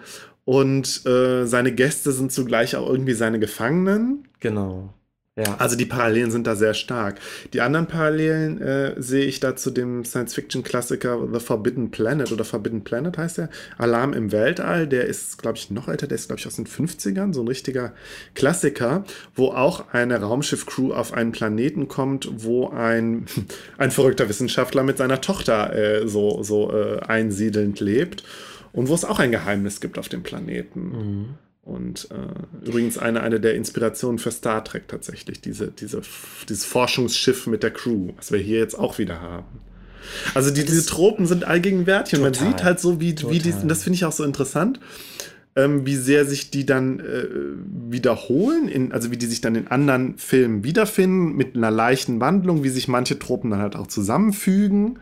Ich finde So. auch, auch dieses, dass, dass er als verrückter Mhm. Wissenschaftler letztendlich dann ja schon auch um, um Anerkennung buhlt. Also er erklärt den ja deren Plan Ja. und erzählt auch, wie viel er schon erreicht hat. Unter anderem hat das ja anscheinend auch erreicht, diese Gravitation des schwarzen Loches irgendwie zu überwinden mit der Cygnus. Da ist er auch unglaublich stolz drauf und äh, Das er ist, ist dann einer der wenigen Science-Fiction-Aspekte, der aber auch nicht weiter erklärt wird. Ne? Nö, erklärt wird sowieso nichts. Und äh, es gibt dann auch den Moment, wo er dann seine ganzen gesammelten Forschung dem, dem einen Wissenschaftler der Ponomino Crew übergibt. Und falls mir was zustoßen sollte, so muss die Nachwelt von meinem genialen äh, Gedanken erfahren. Und er ist natürlich, und auch das ist eine Trope, dann irgendwie gekränkt, dass das nicht gewürdigt wird. Und dass die dann sagen, ja, aber so geht's irgendwie nicht. Äh, Ist das nicht der, der, der, den, der gespielt wird von dem Anthony Perkins? Ist das nicht der, äh, ich, der von Psycho, der Hauptdarsteller? also Anthony Perkins ist mit einer Hauptdarsteller, ist der Kommandant der Ponomino. Ja. Ich äh, bin mir nie ganz sicher. ist er nicht derjenige, der dann noch bleiben will Ist am er- Ende? Ah, da, das Ja, weiß okay. ich nicht. Aber gerade bei der Cast sind neben Maximilian Schall und Anthony Perkins ist der dritte große Hollywood-Schauspieler, der mitspielt, äh, Ernest Borgnine. Borgnine heißt Borg, nein, Mein schon, Borgnine. ja. Der spielt Harry Booth als Figur auch ein bisschen komisch, so ein ganz bisschen Comic Relief, Ja. weil er so ein bisschen den, den tapsigen. Ist er der Journalist? Er ist.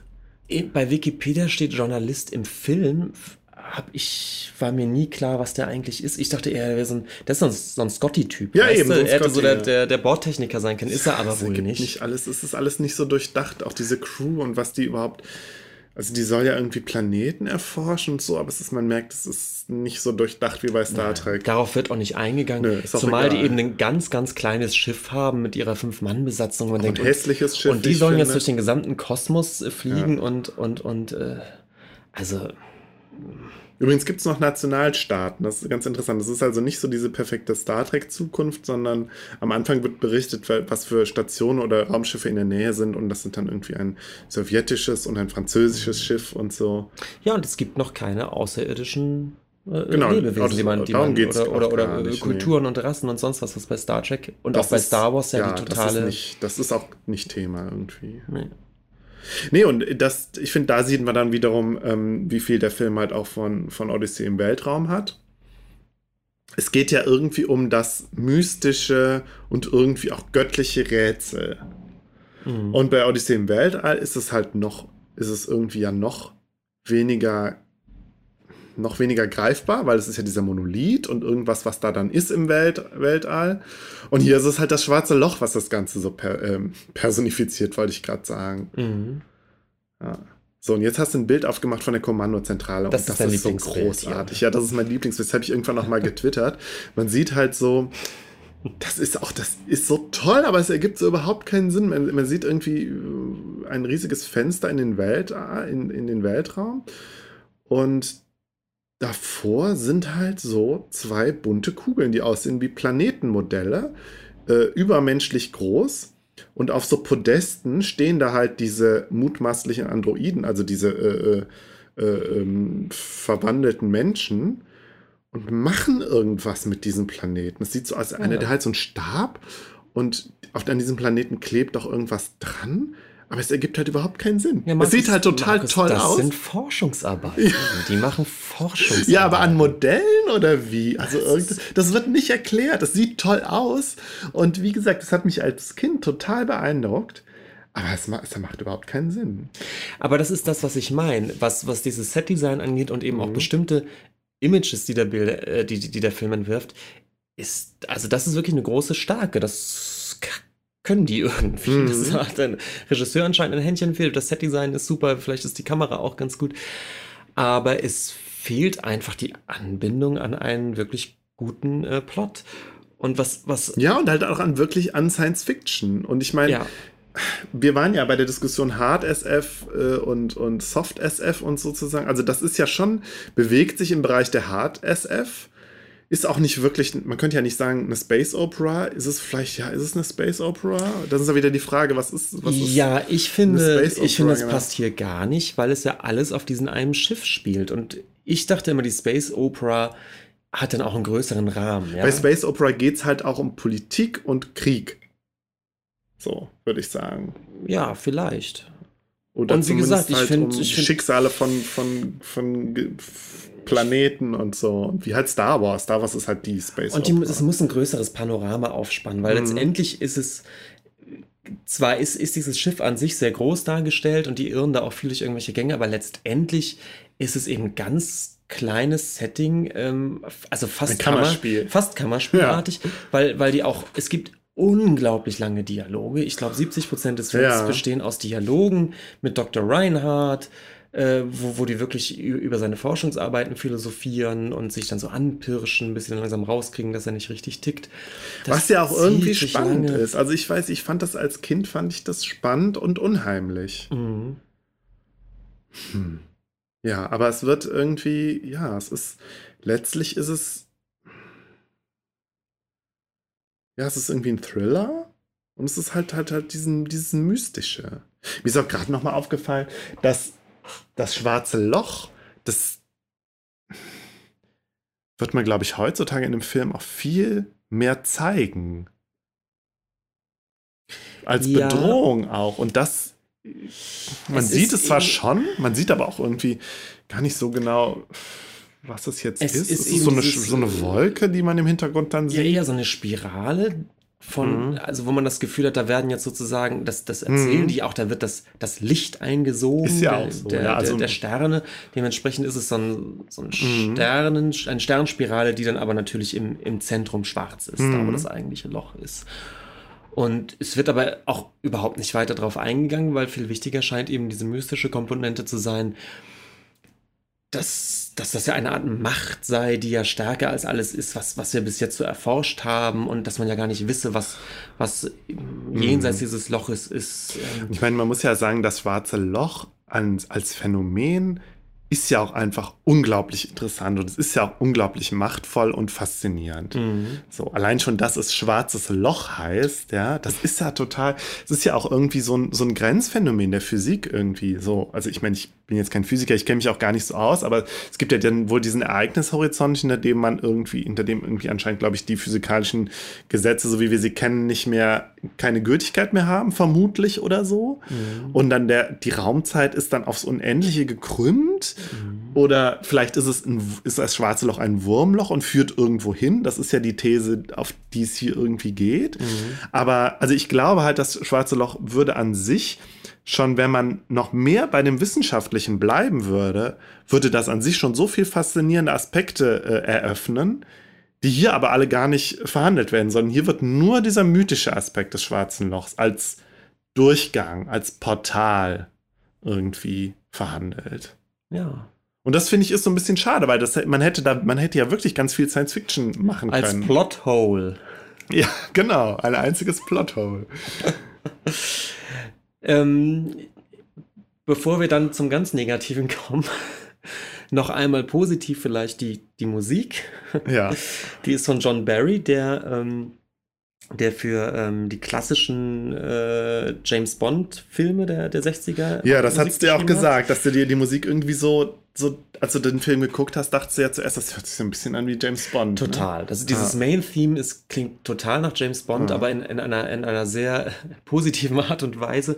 Und tatsächlich ist John Barry äh, verantwortlich unter anderem teilweise für das James Bond Main-Theme, aber dann eben vor allem auch für Goldfinger und Diamonds Are Forever und Moonraker. Also diese Und ganzen dieses klassischen Main-Theme, was du eben auch vorgesungen hast, das ist auch einfach super. Ja. Und auch diese Anfangssequenz, also man hört am Anfang halt noch so eine Fanfare, die relativ lange geht und man sieht einen schwarzen Bildschirm. Ja, es gibt eine Ouvertüre vor schwarzen Ja. Bildschirmen. Das hat mich irritiert. Und dann kommt halt diese, dieses Intro. Und da, das hatte ich dir auch schon gesagt, dass ich das so toll fand. Es gibt ja auch so ein, das ist ja eigentlich auch schon eine Trope, dass die Raumzeit dargestellt wird als so ein grünes Gitter. So ein grünes Zweidem, also die Raum, die vierdimensionale Raumzeit wird als ein zweidimensionales Gitter dargestellt. Mhm. Und äh, da ist dann halt dann dieses schwarze Loch, als so ein, so ein Loch halt in diesem Gitter. Mhm. Und das sehen wir halt. Und ich kann mir vorstellen, dass dieser Film das mitgeprägt hat, diese Vorstellung. Ja, Markus, jetzt kommt die, ich, wenn sie denn stimmt, aber ich habe die Ja. Information gelesen, dass dieses Intro mit diesem Grid Mhm. die bis dahin längste durchgängige Computeranimation im Film ist. Eines in einem Film. Das ist interessant, Weil dieses Intro ähm, zieht sich ja drei ja. Minuten oder so, und das ist wirklich drei Minuten, sieht man eben dieses Grid, wie sich das bewegt und wie dann dieser Schlauch, dieser, dieser Tunnel da zum Vorschein kommt. Angeblich ist das wohl die längste zusammenhängende Computeranimation. die bis erst dahin. längste. Die bis dahin längste. Ah ja, weil ich habe nämlich gehört, ähm, was das jetzt nicht unbedingt in Frage stellt, aber in Star Trek 2, der Zorn des Khan, gibt es auch eine Computeranimation, die immer so als die erste Computeranimation gilt, wo die haben ja dann so dieses Experiment, dass sie so einen Planeten mit diesem Genesis Device äh, um plötzlich, also Oh, innerhalb von ja. so Terraform. Ja, da ja. gibt es halt auch so eine, so eine Sequenz, wo auf dem Planeten halt so ja, wie so eine Energiewelle, der Planet Vielleicht schlagert ist die Frage, immer. was man als Computeranimation Ja. sieht, weil hier ist es ja wirklich ein komplett computergeneriertes Grid halt einfach Mhm. nur, was ja jetzt nicht den Anschein eines von was Realem haben soll, sondern es ist ja eine Computeranimation, Mhm. also eine Genau, Computergrafik. Ja. Vielleicht ist es bei Genesis so gemeint, dass das, das äh, im großen Stil ähm, wird ja so getan, als würde Ja. man gerade drauf gucken, sozusagen. ja, stimmt. Ähm, ich weiß auch nicht, Soll ob das halt stimmt. was Reales darstellen, ja. Hm. Also, wie gesagt, um es nochmal kurz zusammenzufassen, bevor wir auf die, auf die Katastrophe zusteuern. Ich finde eben dieses Setdesign zusammen mit der Musik hat schon was. Hat mich, wie gesagt, eigentlich eher an, an gute Stellen bei James Bond erinnert, als jetzt an Science-Fiction-Sachen. Mhm. Das Problem ist aber neben der ganzen Handlung, dass die Dialoge und, und jeder Versuch von Humor. Und das, da wird es ganz, Das ganz, wird ganz, schlimm. ganz ganz grausam, schlimm. Es ja. gibt eben diesen Comic Relief des Vincent, des Roboters, der ganz, ganz klar an R2D2 Der aber überhaupt nicht funktioniert. Und eher noch einen draufpacken sollte, in dem der eben viel mehr auch spricht. Der ist halt beides. Er ist R2D2 und C3PO in einer Person Genau. sozusagen. Und er hat, und der hat dann, der hat dann so einen leicht, so einen leicht sarkastischen Humor. Dann kabbelt der sich immer mit einem Crewmitglied, so, so ein bisschen Hassliebe-mäßig. Und das, dieses Kabbeln, ich glaube, das sollte dann auch so wirken, wie, was weiß ich, wie, wie Leia und Han Solo. Ja, aber er ist halt so naseweiß. Ich finde ihn gar nicht sarkastisch, sondern so, so naseweiß irgendwie so. Ja, Ist ja auch so irgendwie so kindlich einerseits, dann hat er aber immer seine, seine blöden Zitate für alles Mögliche. ja, und es funktioniert, also kein einziger Gag sitzt, muss ich Mhm. wirklich mal sagen. Kein einziger Gag. Man nimmt die gar Es nicht mal als Gags wahr. Ja, ich. also es, es ist schon fast, es ist schon, also es ist, man kann das kaum glauben, aber es ist wirklich, man, man weiß sofort, was der versucht und, Ja. und ja, der reißt dann so Sprüche oder eben diese Zitate, die dann irgendwie lustig sein sollen. Nichts funktioniert davon, Ja. es zündet überhaupt nichts. Das ist, es ist völlig stocksteif. Der Humor ist ganz schrecklich, die Dialoge sind hölzern. Auch, auch die, die Crew bleibt, bleibt total. Die bleibt dann auch Total total, uninteressant, ja. Die Personen sind völlig uninteressant. Es entwickelt sich null Dynamik zwischen diesen Personen auch, genau. Ähm, also, und ich glaube, es ist permanent dieser Versuch, eigentlich eine Art von Lockerheit eigentlich zu erreichen, die Star Wars eben hat. So Ja. Dieses etwas leichtfüßige, eben durch diesen Roboter und durch diese Figur des Journalisten, wie wir dann erfahren, wie auch immer. Ähm, Ist das nicht auch so, dass der noch irgendwie, äh, äh, dass der kneift? Also, dass der äh, feige flieht sozusagen? ah, das weiß ich nicht mehr. Aber es funktioniert eben auch alles nicht. Es ist, Nee. ähm, äh, also drehbuchmäßig einfach ist das völlig vor die Wand gefahren. Mhm. Da war irgendwie jemand dran, der es äh, einfach nicht konnte. Also Ja, oder andererseits sieht man aber dann halt auch mal wieder, was für ein Glücksfall Star Wars war. Also, dass da wirklich, also natürlich großes Können, große Kreativität mit, mit einfach viel Glück kollidiert ist Ja, und dann halt Vielleicht sowas. ist bei Star Wars eben genau diese Mischung, die, glaube ich, Mhm. wirklich ganz schwer zu treffen ist, dass, ähm, dass das alles irgendwie spannend ist und eine spannende Geschichte erzählt, dass dann aber eben auch die, die Chemie zwischen den äh, Schauspielern, Ja. zwischen diesen Figuren stimmt, dass eben an den richtigen Stellen der richtige Spruch kommt, um eben wirklich witzig zu sein Ja. und so. Das ist wahrscheinlich auch wirklich schwierig. Und ich, ich kenne von Star Wars, wenn man so, so Making-ofs gesehen hat, war es ja wohl so, dass die erste Schnittfassung auch relativ katastrophal gewesen sein soll und überhaupt nicht gezündet hat. Und dass dann erst in einem relativ späten Nachschnitt Ja, dass alles plötzlich sozusagen, die Puzzleteile plötzlich ineinander kann fielen. sein, das weiß ich nicht. Und wenn das so stimmt, könnte man natürlich fragen, ob, ob der Film ja einfach dann vielleicht schlecht geschnitten ist oder Mhm. also, ich weiß nicht, auf welchen Ebenen er so scheitert. Also, auf jeden Fall Dialogregie ist alles, ist, oder die Dialoge ja, Humor klappt nicht. Äh,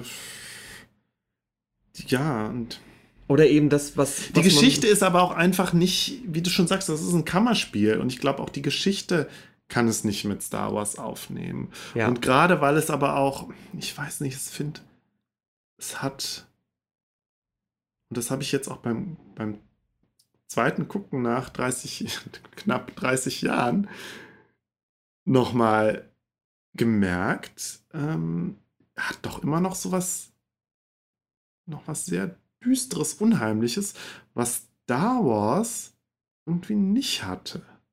Star Wars, ich hab, fand auch den, äh, den, den Imperator immer total gruselig und unheimlich, aber auch irgendwie als coolen Bösewicht. Und hier ist es irgendwie, ich weiß nicht, vielleicht auch tatsächlich dieses Religiöse, was da mit reinspielt. Hm. Obwohl ich merke gerade, ich bin jetzt gerade doch wieder eher bei der Faszination, die, dieser, die der Mm. Film dann doch trotz allem bei mir ausgelöst hat und ich konnte es jetzt immer noch, noch äh, erahnen. Absolut. Und als ich jetzt im, im Internet ein bisschen nach, nach Kritiken durchgegangen bin, Mhm. also übrigens damals, die zeitgenössischen Kritiken waren eher schlecht tatsächlich, Mhm. ist nicht gut angekommen. Finanziell war der kein Flop, aber auch kein großer Erfolg, der hat nicht wirklich gezündet. Ähm, aber wenn man jetzt so Kritiken liest, wenn sich jetzt Leute in Foren drüber unterhalten, ist es genau dieses Zwiespältige, dass auf einer Sachebene schon immer gesehen wird, ja, der, der ist schon schlecht. Mhm. Der, der, der, wie gesagt, der scheitert auf ganz vielen Ebenen. Aber vielleicht auch durch so einen nostalgischen Blick, weil man weiß, wie man den früher gesehen hat. Irgendwas hat er denn doch. Eine gewisse Atmosphäre schafft er dann irgendwie, irgendwie doch. Ja, und weil er einem das erste Mal diese Bilder zeigt. Ja. Und ich fand, ich weiß, wie mich als Kind diese Bilder beeindruckt haben. Und ich habe das auf einem kleinen Fernseher gesehen. Also ich kann ich, ich, ich weiß auch gar nicht mehr wann, ob das ich das mit meinen Eltern zusammengeguckt habe. Kann ich mir eigentlich nicht vorstellen. Vielleicht waren die irgendwie mal nicht da und ich habe den durch Zufall dann im Fernsehen gesehen. Aber wie sehr sowas dann auch so eine Bildervorstellungswelt prägen kann, Mhm. so ein Film. Und Star Wars war es mit Sicherheit auch. Ich weiß, neben Star Wars und dem Schwarzen Loch war es auch Odyssee im Weltall. Da weiß ich nämlich noch genau. Den habe ich irgendwann als Kind auch mal im Fernsehen oder mein Vater hat den auf Video aufgenommen. Irgendwie so, dass ich da so ein paar, paar Bilder auch gerade vom Ende gesehen habe oder auch von diesen Raumstationen, diesen runden, diesen Rädern. Das weiß ich, das hat mich auch total fasziniert und auch echt beschäftigt und mein Interesse auf Astronomie nochmal so angefeuert. Und das war hier auch. Also das hat, das hat atmosphärisch, hat das irgendwie voll gut geklappt. Und interessant ja auch, dass man als Kind, dass man da so eintauchen kann in diese Bilderwelt. Und jetzt gucke ich das als Erwachsener und sehe nur, wie schlecht die Special Effects sind. Klar, ich bin natürlich jetzt äh, andere Special Effects gewöhnt. Ich bin, ich bin natürlich viel anspruchsvoller geworden. Aber ich fand diesen, diese Diskrepanz trotzdem interessant. Mhm. Ja. Ja, und ich finde, diese Diskrepanz ist ähm, die Diskrepanz zwischen eben dem großen Budget, was man dann stellenweise sieht, und aber eben auch dem leicht B-Movie-haften, die es manchmal hat, weil es unfreiwillig Ja. komisch ist. Die, diese normalen Kampfroboter auf, dem, auf der Sickness sind unglaublich schlecht. Das ist, das ist alles nicht gut gemacht. Ja. Aber Maximilian, dieser komische. sag doch mal, du hast ein Faible für den. Oder? Nee, ich habe kein. Ja, ich fand den schon unheimlich. Ich weiß auch noch genau, ich habe mich mit einem äh, Mitschüler in der vierten Klasse bei einem Klassenspaziergang in den Wald über das schwarze Loch unterhalten Mhm. und fand es total cool. Das war das erste Mal so richtig abnörden als Kind. Und da haben wir uns über Maximilian unterhalten und der, wir fanden den irgendwie cool, aber auch unheimlich und aber irgendwie, der funktioniert ja auch nicht so ganz. Der, Der- ist ja, der ist ja bedrohlich, der ist ja auch so groß und, und ja, so, so teuflisch irgendwie. Und er soll ja auch so was Teuflisches haben. Und gerade auch in dieser Endszene, wo er dann halt, ja, dann über diese Endszene müssen wir sowieso noch reden. Ja. Dann sind die ja, die fliegen ja durch das schwarze Loch. Und dann sieht man nur so eine höllenartige Szene. Also es scheint wirklich wie in der Hölle zu sein. Und Maximilian steht auf so einem Berg und unten brennen halt so Feuer und so Gestalten laufen da rum, wo man dann denkt, ach, sind das, die sehen jetzt aus wie diese, wie diese, ähm, diese Androiden, also diese verwandelten Menschen. Mhm. Und man weiß es nicht. Ist das jetzt, soll das jetzt wirklich so sein? Ist das jetzt eine Halluzination? Ist das jetzt eine Höllenvision? Und sind jetzt irgendwie die, die Androiden, also diese verwandelten Menschen, sind das jetzt die verlorenen Seelen in der Hölle? Und äh, wie gesagt, es ist ja auch zu dem Zeitpunkt schon die, die Mischform aus Maximilian mit, Genau, also mit man Dr. sieht halt Reinhardt. Maximilian und in, in seinem Innern, der hat ja normalerweise nur so ein rotes Visier und da gucken dann die Augen von Dr. Reinhardt raus. Und es ist schon so ein bisschen, dass sozusagen die, die Machtfantasien, die dann vielleicht auch der Dr. Reinhardt haben, in, im, irgendwie in Erfüllung gehen, dass er jetzt Herr der Hölle ist oder was? Man weiß es nicht. Man weiß Ja, nicht, wie und das, vorher äh, wird aber ja auch so angedeutet in einer Szene, wenn, wo so ganz am Ende, bevor die Crew der Palomino auch flieht, und wo Maximilian nämlich den, den Anthony Perkins umbringt in so einer ganz schlimmen Szene, die ich auch, also man sieht kein Blut, aber der wird halt irgendwie so pff, zerschreddert. Mhm. Und ähm, da sagt er dann ja auch der Reinhard zu der Frau, retten Sie mich von Maximilian. Und dann denkt man irgendwie, ja, soll da jetzt noch so ein Aspekt, dass er irgendwie, dass Maximilian schon längst das Ruder übernommen hat? Also man muss dazu sagen, Maximilian ist stumm, der redet nicht. Ja. Der ist halt immer nur, steht halt immer nur daneben und ist unheimlich. Mhm. Aber man weiß, und das, das funktio funktioniert aber auch nicht so. Was ist denn jetzt mit Maximilian? Ist Maximilian so ein bisschen wie Hal, also wie der, der, der Computer bei Odyssey im Weltall, Mhm. der irgendwie längst die Kontrolle übernommen hat? Oder ist er jetzt nur Symbol für die, die, die für das Diabolische in Dr. Reinhardt? Man weiß Auf jeden nicht. Fall ist diese Mischform letztendlich natürlich irgendwie die, ähm, das, das Einlösen des Versprechens äh, von Reinhardt, dass er ja nach dem ewigen Leben sucht, ja. Durch, durch, diese, durch dieses ah. schwarze Loch. Und letztendlich äh, erreicht er das er dann eventuell durch diesen, ähm, durch diese. Es kann sein, dass er dann durch, indem er durch das schwarze Loch fliegt, verschmilzt er sozusagen. Aber das zum, ist halt doch alles so Humanoiden, ja. Das ist halt alles als so Humanoid ja. ist er dann eventuell zwar in der Hölle, aber eben an. Aber das sind alles Interpretationen, die nicht irgendwie. Die, die werden durch nichts unterfüttert und halt erst recht nicht durch irgendwelche Science Fiction, also nicht durch irgendwelche Theorien oder so. Ich frage mich ja auch, warum man nicht warum man den Film nicht etwas früher hat enden lassen, nämlich äh, mit mit der Aussicht drauf, dass die tatsächlich jetzt vom schwarzen Loch eingesogen werden, aber man weiß nicht, was mit denen passiert. Hm. Und dann als, als riesen Cliffhanger. Das wäre natürlich das um einiges stärkere Ende gewesen, weil das Ende, so wie es jetzt ist, ist ja, aber leider es auch, auch schon noch, wieder trashig. Ja, ja, natürlich ist es total trashig. Und es ist, ich fand es als Kind auch faszinierend und wirklich unheimlich. Ich war aber auch unzufrieden, weil ich wollte wissen, was ist denn jetzt in dem schwarzen Loch? Und dann wird einem da sowas präsentiert und man weiß nicht, was es ist. Ist es jetzt eine Halluzination? Ja, ist es jetzt Trip. ein Traum? Ein, ein ja. ja, und da sieht man dann auch wieder die Anleihen zu Odyssee im Weltall, der ja am Ende wirklich ein Trip ist. Mhm. Ähm, was ich auch unbefriedigend fand bei, bei Odyssee im Weltall. Und hier denke ich aber gut, hier hätte man es vielleicht mal ein bisschen mit ein bisschen mehr Science Fiction machen können. Macht man aber nicht. Und es ist dann aber doch noch schlechter als bei Odyssee im Weltall. Ja. Ja, und dann dieser komische Flug von so einem, anscheinend ist das Dr. Reinhardt, der dann durch diesen, diesen Spiegeltunnel, der auch so kathedralenhaft nee, aussieht. Ich glaube, das ist die Polomino, oder? Ist das nicht so ein Mensch? Doch. Ach so, man sieht, ja. irgendwann sieht man ihn da irgendwie ja, genau. wabern, aber ich dachte gerade, der Spiegeltunnel ist nochmal die letzte die letzte Passage der Polomino, bevor sie dann eben Richtung dieses Auch so eine Anleihe an Odyssee im Weltall, wo das am Ende ja auch in so einem in so einem barockartigen, edlen Zimmer mit so Spiegeln überall. Stimmt, ja. Das ist ja. Interessanterweise der schlechteste, der, der unter, also der eigentlich so äh, konsensmäßig als der schlechteste Star Trek-Film gilt, Star Trek 5, hat auch einen ähnlichen Plot, weil da taucht Spocks Bruder auf, der auch einen Bart hat übrigens und auch so ein bisschen Dr. Reinhardt ist und der ja irgendwie die Crew halb verführt und halb zwingt, ins Zentrum der Galaxis zu fliegen, um da Gott zu treffen. Ach ja, ja. das ist der fünfte. Ich dachte, ja. der fünfte wäre der mit den Wahlen. Nee, das ist der vierte, ja. Und der, also der fünfte, äh, The Final Frontier heißt der, glaube ich. Nee, ja. Doch, ja. Äh, ähm, äh, der hat wenigstens noch so eine etwas, noch so einen lustigen Dreh am Ende, dass dann, dass sie ja dann Gott treffen, aber Gott nicht Gott ist, sondern einfach ein, ein übergeschnapptes Alien. Mhm.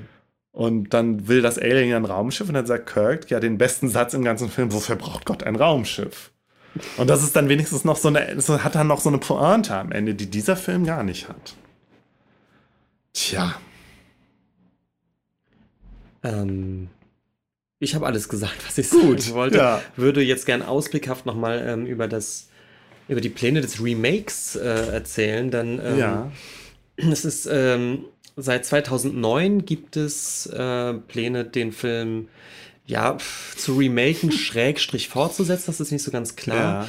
Und ähm, beauftragt wurde aber schon ähm, Regisseur Joseph Kosinski und Producer Sean Bailey, die Tron Legacy und Oblivion gemacht haben mhm. für, für Disney. Und äh, ans Buch gesetzt wurde John Spates, der äh, unter anderem Prometheus, Prometheus mhm. und Passengers gemacht hat. Und ähm, 2013 äh, äh, war dann auch klar, dass äh, das Skript fertig war und äh, Spades hat auch immer gesagt, das Skript ist super. Also er ja. selbst sagt, es, es ist auch düster, aber irgendwie könnte eigentlich eine tolle Sache werden.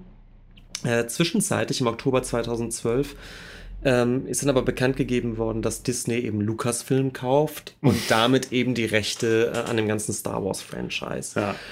Und ähm, es wirkt ein bisschen so, als hätte eben Disney mit dem Einkauf von Star Wars sozusagen das Interesse verloren, jetzt das Schwarze Loch aus dem, äh, als, als äh, Science-Fiction-Film noch weiter oder Franchise sogar weiterzuführen. Also hat er der Film ein weiteres Mal gegen Star Wars verloren. Irgendwie schon.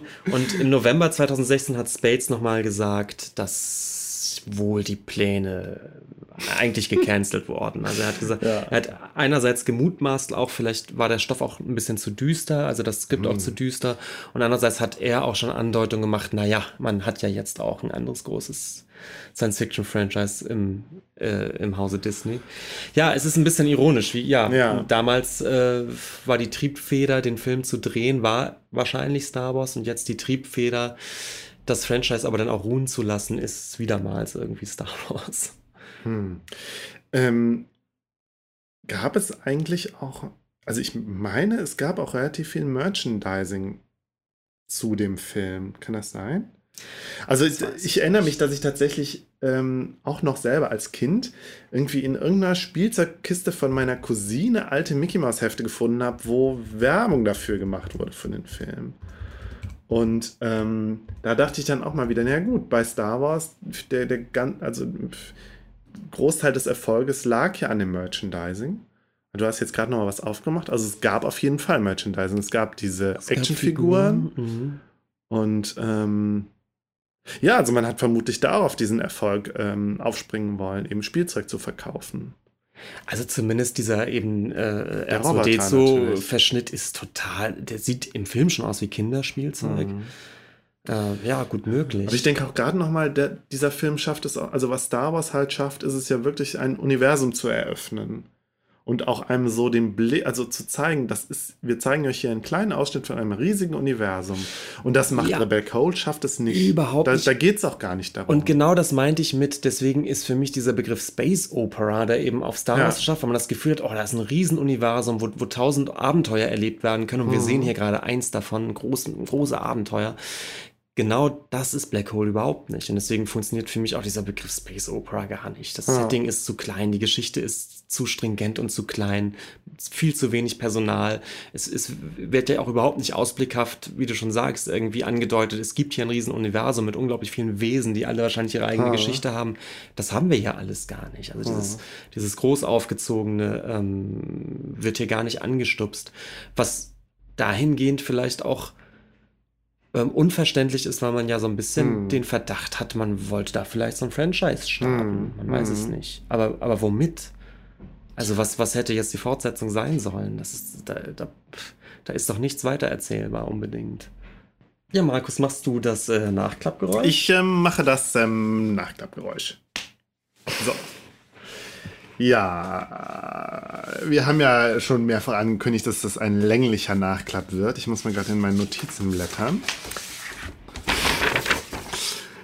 ich, ich spiele an der Stelle die Blättergeräusche ein.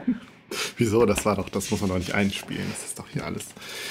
Das ist analog. So. Äh, du hast ein paar Sachen aufgeschrieben. Ich habe mir ganz viele Sachen aufgeschrieben. Ich fange mal an. ja, fang mal an. Ähm, wir hatten ja in, ich glaube in der Star Trek Folge den Podcast-Track am Dienstag empfohlen und die haben uns freundlicherweise zurückempfohlen. Da habe ich mich sehr gefreut. Und ich habe auch so ein bisschen schlechtes Gewissen gehabt, weil irgendwie denke ich, ja, ich wollte ja jetzt eigentlich gar nicht unbedingt, dass die uns dann auch zurückempfehlen, aber irgendwie Du bist doch nett. ja, es ist, es ist total nett. Ich habe mich halt auch gefreut, aber ich dachte jetzt auch, oh, das soll jetzt aber auch, wenn ich jetzt andere Podcasts hier empfehle, soll das aber jetzt bloß kein, äh, kein Aber das ist doch schön. ja. Ich habe ja eh das Gefühl, die Star Trek-Folge hat natürlich nochmal Leute angesprochen, glaube ich, die vorher mit unserem Podcast wahrscheinlich nicht in Berührung gekommen sind. Ja, teilweise hatte ich auch das Gefühl. Es ist natürlich auch genau das passiert, was ich befürchtet habe, dass äh, die Hörer äh, Fehler entdecken, die wir da auf jeden Fall auch mehrfach gemacht haben. Zum Beispiel habe ich an einer Stelle gesagt, äh, die Abkürzung TOS steht für The Old Series, wo es natürlich, wobei es natürlich für The Original Series steht. Und ähm, ein Freund von mir hat mich dann auch darauf hingewiesen, dass in der einen Folge nicht die Enterprise an einem äh, Tannenbaum hing, sondern die Voyager. Mhm. Habe ich nicht überprüft, aber ich glaube meiner Quelle da. Ja, und es wird vermutlich noch ganz viele andere kleine Fehlerchen geben, die, äh, mit denen ich aber sehr gut leben kann. Wir machen ja permanent so kleine Fehler. Ich glaube aber, dass Star Trek natürlich ein Thema ist, Ja. da gibt es eine gewisse Kennerschaft. Genau, deswegen habe ich auch versucht, so ein bisschen am Anfang der Folge so ein Disclaimer zu machen, so, also wir werden Fehler machen und äh, wir sind uns dessen auch ganz bewusst. Ja, ich fand es trotzdem in, in, äh, äh, irgendwie interessant, dass, dass wir trotzdem total abnörden konnten. So. Ähm, ja, die, ich habe die Folge ja äh, mit dem Nils zusammen gemacht und der Nils hat uns äh, hat eine Feed-Liste, also Feed FYYD, dieser, diese tolle Podcast-Suchmaschine, äh, hat da eine Liste zusammengestellt von Podcasts mit LGBT-Bezug. Pridecast hatte das, glaube ich, genannt. Und mhm. da tauchen wir auch auf. Ja, ich glaube, mit unserem heutigen ersten Thema passen wir da doch ziemlich gut rein. Ich meine, ansonsten sind wir jetzt immer eher immer mal wieder irgendwie äh, LGBT-thematisch drauf, aber ja, wir streifen, ja nicht, wir das, streifen immer das immer mal. Aber äh, ja, ich sehe da keinen großen Schwerpunkt, aber ich glaube, ja. die Tatsache, dass man es ab und zu thematisiert, ist ja schon mal mehr als in vielen anderen Podcasts wahrscheinlich. Naja, gut, ich meine, wir haben jetzt unseren persönlichen Bezug einfach. Ich weiß nicht, wovon du redest. und andere haben den halt nicht und so, so ist es halt. Ja. Und ähm, es, es, führt halt nur dazu, dass wenn man ähm, äh, bei FÜD unsere, ich nenne es immer FÜD, ich weiß gar nicht, wie man es wirklich ausspricht, ich glaube, der, der äh, Christian Bednarek meinte irgendwann, also der diese Seite macht, meinte irgendwann, er wüsste es selber nicht, wie man es ausspricht. ähm, also wenn wir da auftauchen und dann äh, andere Podcasts empfohlen werden, die generiert werden dadurch, mit welchen Listen wir, äh, äh, in welcher Listen, in welchen Listen wir auftauchen, tauchen halt ganz viele LGBT-Podcasts auch auf englischsprachige als mhm, ähnliche mhm, Podcasts. Mhm, ähm, vielleicht auch mal äh, auch einen Aufruf an unsere Hörer, wenn ihr äh, da irgendwie Lust habt, mal eine Liste oder eine Sammlung zu erstellen, dann äh, nehmt uns doch da mal gerne auf. Ähm, ja, und jetzt nochmal zu, zurück zur, äh, zur Trek am Dienstag. Äh, der der ähm, Sebastian, der den Podcast da halt maßgeblich macht, macht ja auch die Rückspultaste, die ich ja auch schon mal empfohlen habe. Und die letzte, die aktuelle Folge, Folge 17 von der Rückspultaste, ich hatte es dir erzählt, hat mich ja total fasziniert, weil ähm, da geht es um das City Center in Lüdenscheid. Ja, ein Einkaufszentrum in Lüdenscheid, was nicht mehr existiert. Ähm, die Folge ist viereinhalb Stunden lang fast. Und es ist unglaublich. Also ich finde, und ich meine das jetzt wirklich ernst. Es ist was ganz Tolles, was der Sebastian da gemacht hat, weil es so, so ungewöhnlich ist und irgendwie aber auch so, ja, so eine, also ein, so, so, so ein bestimmtes Phänomen einfach an, einfängt und auf den Punkt bringt. Und ich finde, es passt auch so ein bisschen zu dem, wo wir immer wieder dran, dran gestreift sind, ja, irgendwie so komische Architektur in der Provinz, ja, der Brutalismus und irgendwie die Nichtorte und so und mhm. zugleich aber, und da, darum geht es Sebastian ja auch, dieses nostalgische, diese, diese Erinnerung, die er ähm, diese Kindheitserinnerung, die er eben an diesen geheimnisvollen Ort irgendwie auch äh, hat. Und gerade das scheint auch wirklich, das scheint auch so ein Bau zu sein, der auch wirklich so düster war zum Teil und mit unheimlichen Ecken.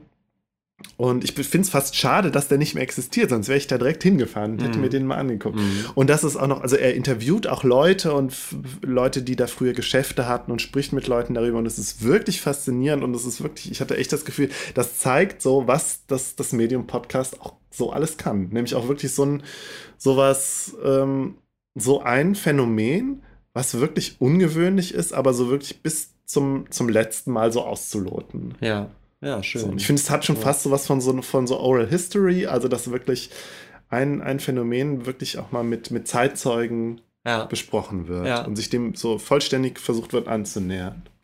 Ja, das ist spannend. Ja, apropos Brutalismus, äh, dieser Begriff ist mir jetzt auch im Zuge wirklich unserer Podcast jetzt öfters mal wieder untergekommen. Dann habe ich äh, herausgefunden, dass es in Dortmund gerade eine Ausstellung gibt zum Brutalismus im, im Dortmunder U. Da wollte ich jetzt in meinem Urlaub auch mal hinfahren. Mhm. Können wir mal drüber sprechen vielleicht? Können wir drüber sprechen, ja. Mal gucken. Vielleicht machen wir das auch nur im Nachklapp. Ja. Äh, und dann wiederum, apropos Ausstellung, wir waren ja zusammen äh, in der KHM, in der Kölner Kunsthochschule für Medien, beim Rundgang, beim, bei der Jahresausstellung, wo die äh, äh, Studierenden da ihre Werke ausstellen. Mhm. Ich habe ja auch ein bisschen darüber getwittert und mhm. wir hatten überlegt, vielleicht, die Daniela hatte uns ja auch gefragt, ob wir dann mal kurz drüber sprechen wollen. Und äh, ja, Du hast dir was aufgeschrieben. Ich habe mir was aufgeschrieben und äh, ich habe ganz strukturiert drei Trends aufmachen ja. können, über die wir jetzt sprechen. Ja. Ähm, Bei der, bei der neuen Kunst, bei der, bei der neuen Kunst, jetzt beim Nachwuchs. Man muss vielleicht vorausschicken für diejenigen, die die, die KHM nicht kennen, das ist eben die, hattest du gerade gesagt, Kunsthochschule für Medien. Das heißt, es gibt weniger einen Schwerpunkt auf, auf Malerei oder, oder traditionelle skulpturale Techniken, sondern es ist, ähm, äh, hat einen Schwerpunkt Richtung Medien. Dementsprechend gibt es eher äh, Foto- und Videoarbeiten Mhm. und installative Arbeiten. Mm, Ganz spannend fand ich auch, die haben, die haben äh, anscheinend eine, äh, eine Werkstatt für Animationsfilm. Fand ich total spannend für Animationen. Ja, ja, genau. Die machen Animationsfilme und auch ähm, Videospiele und so Mhm. und Ho- Hologramme. Mhm. Ja, ja. Und äh, ja, drei, drei Sachen sind mir ins Auge gesprungen. Das eine ist, es gab viele äh, Arbeiten, die so reportageartig daherkamen, entweder als, als Fotoserien oder als Videoarbeiten, wo anscheinend dann äh, die Studierenden irgendwie unterwegs waren. Die haben sofort gemutmaßt, ob die so eine Art Auslands, Auslandssemester oder Stipendium hatten und dann eben Hm, ja, mag ja gut sein. in Südamerika oder in Asien waren und dann ähm, eben mit so einer Art mm, Fotoserie ähm, nach Hause kamen, wo ich auch sofort so, so ein bisschen immer das Problem hatte, die Grenzziehung zu sehen, warum das jetzt eben keine reinen Reportagearbeiten sind, sondern wo jetzt genau. Was ja auch nicht schlimm wäre. Also ich finde Reportagen toll, aber- grundsätzlich. Ja, Hm. wäre aber für mich dann eben eher was Journalistisches und nicht Ja. unbedingt was Künstlerisches, ne? Ich meine, ich weiß nicht, ob es da eine klare und ich Grenze meine, geben wenn, muss, wenn wir jetzt wirklich davon ausgehen, dass die im Ausland waren, dann liegt es irgendwie ja auch nah, das jetzt mal so derb gesagt zu verwursten. Und dann Ja. vielleicht dann doch irgendwie die Eindrücke erstmal irgendwie reportageartig darzustellen, anstatt sich irgendwie dann nochmal eine, anstatt dann nochmal eine künstlerische Ebene irgendwie einzuziehen. Also ich hatte ja gesagt, ein gemeinsamer Freund von uns, der auch an der KM studiert hat, der dann ja auch in, in Indien war, fand ich, hat das ja auf eine, eine ziemlich gute Art irgendwie hingekriegt. Da, der hat dann ja auch da Kunst gemacht. Und es war irgendwie so völlig, Ja. völlig frei von so einer offensichtlichen, äh, ich bin jetzt hier der Deutsche in Indien und mache jetzt hier irgendwie was über meine Erlebnisse. Worüber ich ja, Ja, auch immer so gerne spotte über ich, diese ich, Haltung. ich fand bei den Ja. Arbeiten aber eben ganz gut, dass man gesehen hat, er hat eine Art Kunst zu machen und hat so Mhm. seine Themen und hat sich da eben geöffnet für, für die Dinge, Ja, die ihm da begegnet sind und hat, hat die, hat die so ja, aber für die so kun- bisschen- künstlerischen Einflüsse. Also es ist Genau. halt so Kunst, es ist auf einer künstlerischen Und was Ebene mich, eingeflossen. was mich ja. irritiert hat, ist, dass aber eben bei diesen Reportagesachen ist es ja dann doch eher ein Abfotografieren von Eindrücken. Genau, das meine ich. Und das finde ich als künstlerisches Konzept Ist vielleicht ja auch wirklich zu viel verlangt. Du kommst dann irgendwie als, als Student ins Ausland, ja, und dann vielleicht auch noch ins, ins wirklich äh, außereuropäische Ausland und dann sind ja auch die ganzen, Mhm. die ganzen Eindrücke. Du musst mit Mhm. denen ja auch erstmal irgendwie klarkommen. Mhm. Hm. Vielleicht reden wir darüber irgendwie mal in, in einem anderen Podcast, weil es, es gibt eine Tendenz, Tendenz generell in der Kunst. Ähm, die Kunst muss ja heute anscheinend, gibt es jedenfalls die Meinung, wieder, wieder sehr politisch sein und sich äh, eben auch Ja, weil die Kunst ja auch global geworden ist. Genau, ist und die ich- ich große glaub- Frage jetzt bei der Documenta schon wieder. Genau, Ne? und genau darauf wollte ich hinaus. Ähm, die, die Dokumenta, die dieses Jahr sehr politisch, ich war selbst noch nicht da, ich kenne nur die Kritiken. Ähm, die ist eben sehr politisch aufgeladen. Viele Arbeiten gehen, glaube ich, eben auch eventuell in so einen reportageartigen Stil oder so. Vielleicht ist das, ist das generell ein, äh, ein Trend in der Kunst und jetzt gar nicht nur bei, bei irgendwelchen Mhm. Studierenden, sondern durchaus auch ist die ähm, Großwetterlage in der Kunstwelt gerade so, dass, dass sowas künstlerisch geht. Aber auch da würde ich dann gern fragen, hm, ob, weiß ich nicht, ob ich das gut finde. Also ob, wie gesagt, ob, ob, das, ob da nicht eine Vermischung stattfinden zwischen das, was eben, ähm, eben wirklich Reportage ist und was Journalisten eigentlich treiben und was eben Künstler eigentlich treiben. Und ähm, Hm. vielleicht können wir das irgendwann nochmal vertiefen. Hm. Ähm, die zweite, Der zweite Sache, Punkt? die mir aufgefallen ist, ist, dass es einige, also viele Werke gab, die sich mit Natur beschäftigt Ja, haben. das ist mir auch extrem aufgefallen.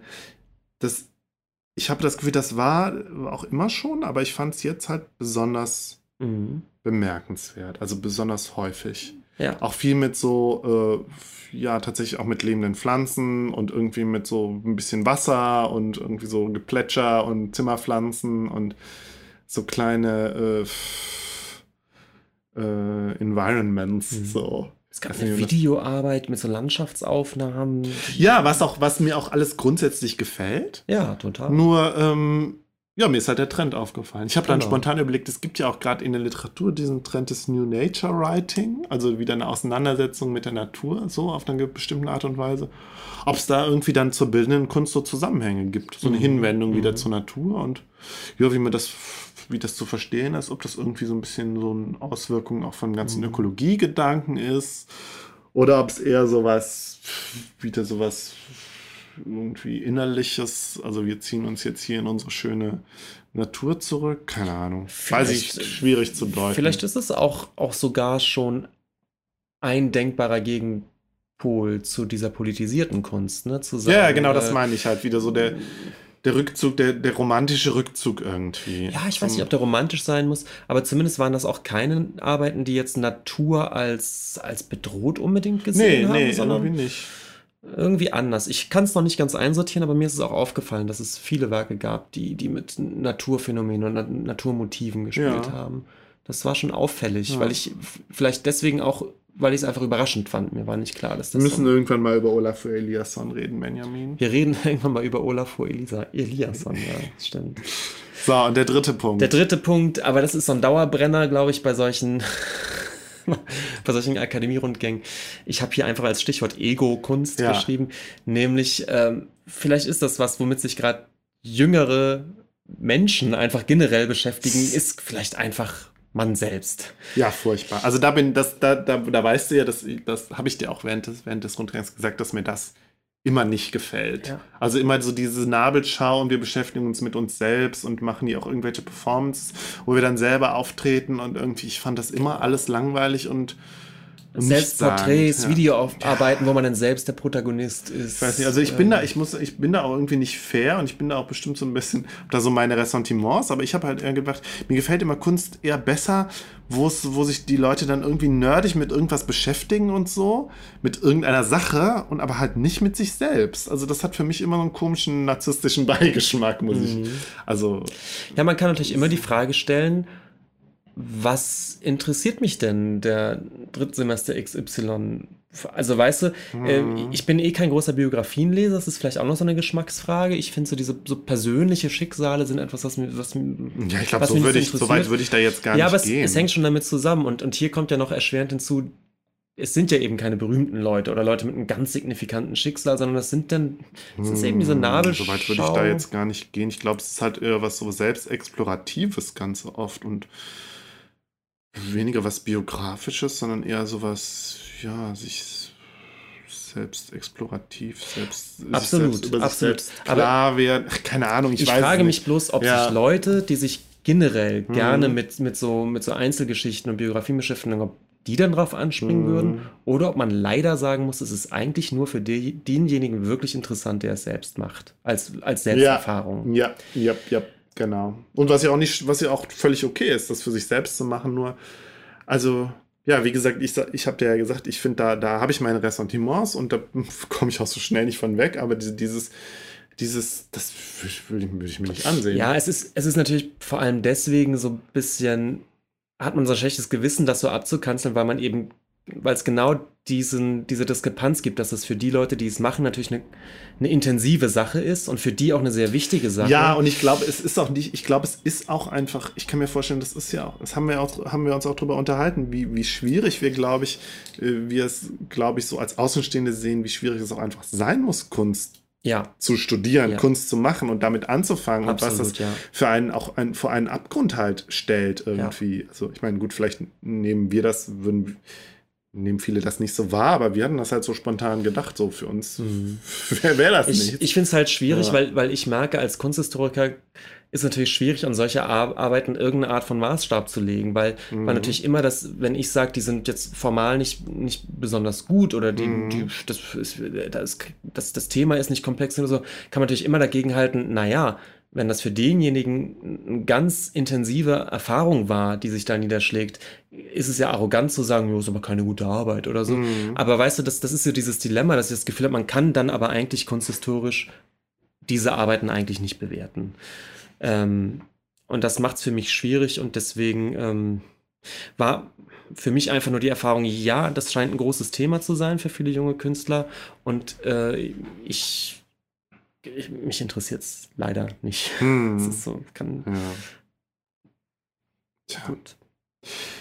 Ähm, So viel zu? Sind So wir- viel zu KHM, genau. was? Ich habe noch was anderes Kunstbezogenes. Die äh, Daniela Ishorst, mit der wir ja auch schon mal kooperiert haben, hat jetzt mehrere Podcasts hier aufgenommen und auch, äh, glaube ich, auch eine Feedliste erstellt zu, den, zu der ganzen K20-Sache. Und sie hat auch einen Podcast aufgenommen bei ihrem ähm, Podcast, äh, Horst, die Podcast, ähm, zu dieser Aktion mit den 1000 Gestalten. Du hast da auch schon mal von gehört? Also ich weiß K, ich- K20, ich war die ganze Zeit Hä, was hab wie kann K20? Habe ich K20? zu, zu der ganzen K20. Habe ich K20 gesagt? Nein, äh, die, die äh, in Hamburg da, die äh, K20. Äh, ähm, sag doch mal schnell. Der G, G, G, G2. G20. Oh Gott, Gipfel. ja. K, man muss dazu sagen, K20 ist das Museum in Düsseldorf. Ja. So, da waren wir zusammen mit Daniela. So, Soll das Geht's? Das geht's doch gar nicht. okay, ja, können wir machen. Ja. Dann sage ich, Du sag ich jetzt mal an mit Daniela Ishorst. Ja, ähm, es gibt noch was zum Thema Kunst. Die Daniela Ishorst ähm, hat ja nicht nur den Podcast äh, Kunst und Horst, sondern auch äh, den Podcast Horst, die Podcast. Und da hat sie, sie hat jetzt schon mehrere Folgen zu den ganzen G20-Protesten in Hamburg gemacht. Was ich übrigens auch alles total spannend fand, da auch äh, hat sie ja wirklich so journalistisch gearbeitet und da ähm, also so ein- einfach mal so eine andere Stimme halt äh, äh, äh, laut gemacht sozusagen. Ähm, und sie hat auch berichtet über diese Aktionen mit den tausend Gestalten. Was ja, äh, was, wie ich fand, ne, also im Nachhinein ja leider hat es nicht so geklappt, was die sich da erhofft haben. Leider, weil jetzt gerade die ganze Diskussion um die Krawalle und so das alles überschattet hat. Aber die haben sich halt mit dieser Aktion, ähm, eine künstlerische Aktion war das, äh, tausend Leute, die halt irgendwie an einem Tag, also ich, ich war, muss sagen, so genau weiß ich jetzt auch nicht mehr, aber die sich halt verkleidet haben und so mit Lehm beschmiert haben, dass sie so als graue Gestalten halt durch die Stadt laufen und ähm, auch so Geräusche machen, so Klickgeräusche und sich dann irgendwie ähm, um, umziehen und dann wieder bunt werden und so. Mhm. Also ein, einfach ein, ja, letztlich auch eine mediale Intervention irgendwie. Der Zivil, Intervention. ja, Intervention ist ja so, ein- so ein schlimmes Wort. Aber letztlich ging es genau darum, und das, sie interviewt auch da zwei, äh, zwei Frauen, die da maßgeblich beteiligt sind, die halt auch sagen, ja, wir wollen halt andere Bilder. Wir wollen eine Intervention in die Bilder schaffen, die sonst immer mit in, in, äh, bei diesen Gipfeltreffen, bei diesen G20 und G8 und was weiß ich, immer vorherrschend sind. Nämlich immer, dass immer nur diese, die Gewalt gezeigt wird sozusagen. Mhm. Und dass die Zivilgesellschaft, die da irgendwie dazwischen ist, ja irgendwie so verstummt, auch medial verstummt nicht wahrgenommen wird, dass sie da irgendwie versuchen zu intervenieren. So. Und total interessant, aber ja, es hat leider nicht geklappt, muss man sagen. Würde ich jetzt, also würde ich jetzt sagen, ich muss sagen, ich, vielleicht tue ich der Aktion jetzt auch Unrecht, aber Aber das war ja die, die bittere Pille dieses ganzen Gipfels, Ja. dass, es, dass es sehr viele friedliche Protestformen Ja, gab. es ist und, alles äh, dass medial selbst, untergegangen. Dass sämtliche Ja, Inhalte des, schlimm. des Gipfels ähm, vollkommen ja, untergegangen Dabei, sind. also in- es hatte wirklich Krawallen. Potenzial und ich glaube, das wäre auch, wenn das jetzt nicht so eskaliert wäre, wäre das, wären die tausend Gestalten auch, glaube ich, wirklich mehr in den Medien gewesen und hätten das, hätten vielleicht jetzt viel erreicht. Ja, gut möglich. Ja. Naja, ja, also meine persönliche Wahrnehmung, vielleicht, vielleicht stimmt die auch nicht ganz. Ich bin da ja auch so ein bisschen pessimistisch. Obwohl man immerhin sagen. sagen muss, äh, es ist über die tausend Gestalten schon viel berichtet worden. Also Okay. bei dem, in, den, in den großen Nachrichtenportalen und so war das, war das schon, War das schon, immer okay, ja, auch ein dann, Thema.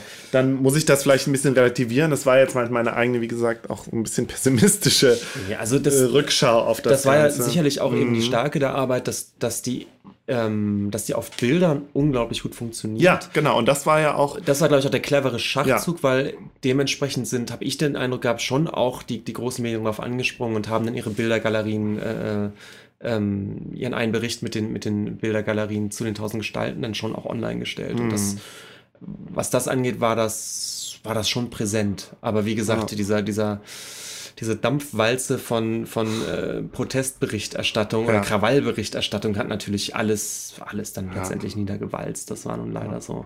Und ich glaube, genau das thematisiert ja auch ähm, Daniela in ihrem Podcast. Genau, ja, und auch ziemlich, wirklich ziemlich gut. Ich fand Ja. das alles sehr spannend. Ja. Ja, jetzt erstmal, ich habe noch ein paar Sachen, jetzt aber erstmal Schluss mit der Kunst. Jetzt kommen wir, kommen wir in die Fauna. Nämlich, es ist ja doch letztens, hat es bestimmt auch von gehört. Ich musste da auch so, so dran denken an die Folge mit den, mit den ähm, malenden Affen. Und zwar ist er jetzt letztens durchs, Net, durchs Net, Netz gegeistert, ein, der malende Hirschkäfer. Es gab in, in Japan einen wirklich wahr? malenden Hirschkäfer. Das hast du mir noch gar nicht erzählt. Doch, ja. Das höre ich Äh, jetzt Der zum malende. Hirschkäfer Spike äh, in der, aus der Stadt Nagano in Japan. Kann man mal googeln. Musste ich sehr an unseren, an unseren malenden Affen aus der Folge 33 denken. Und über die malenden Tiere, über die wir da gesprochen Mhm. haben. Und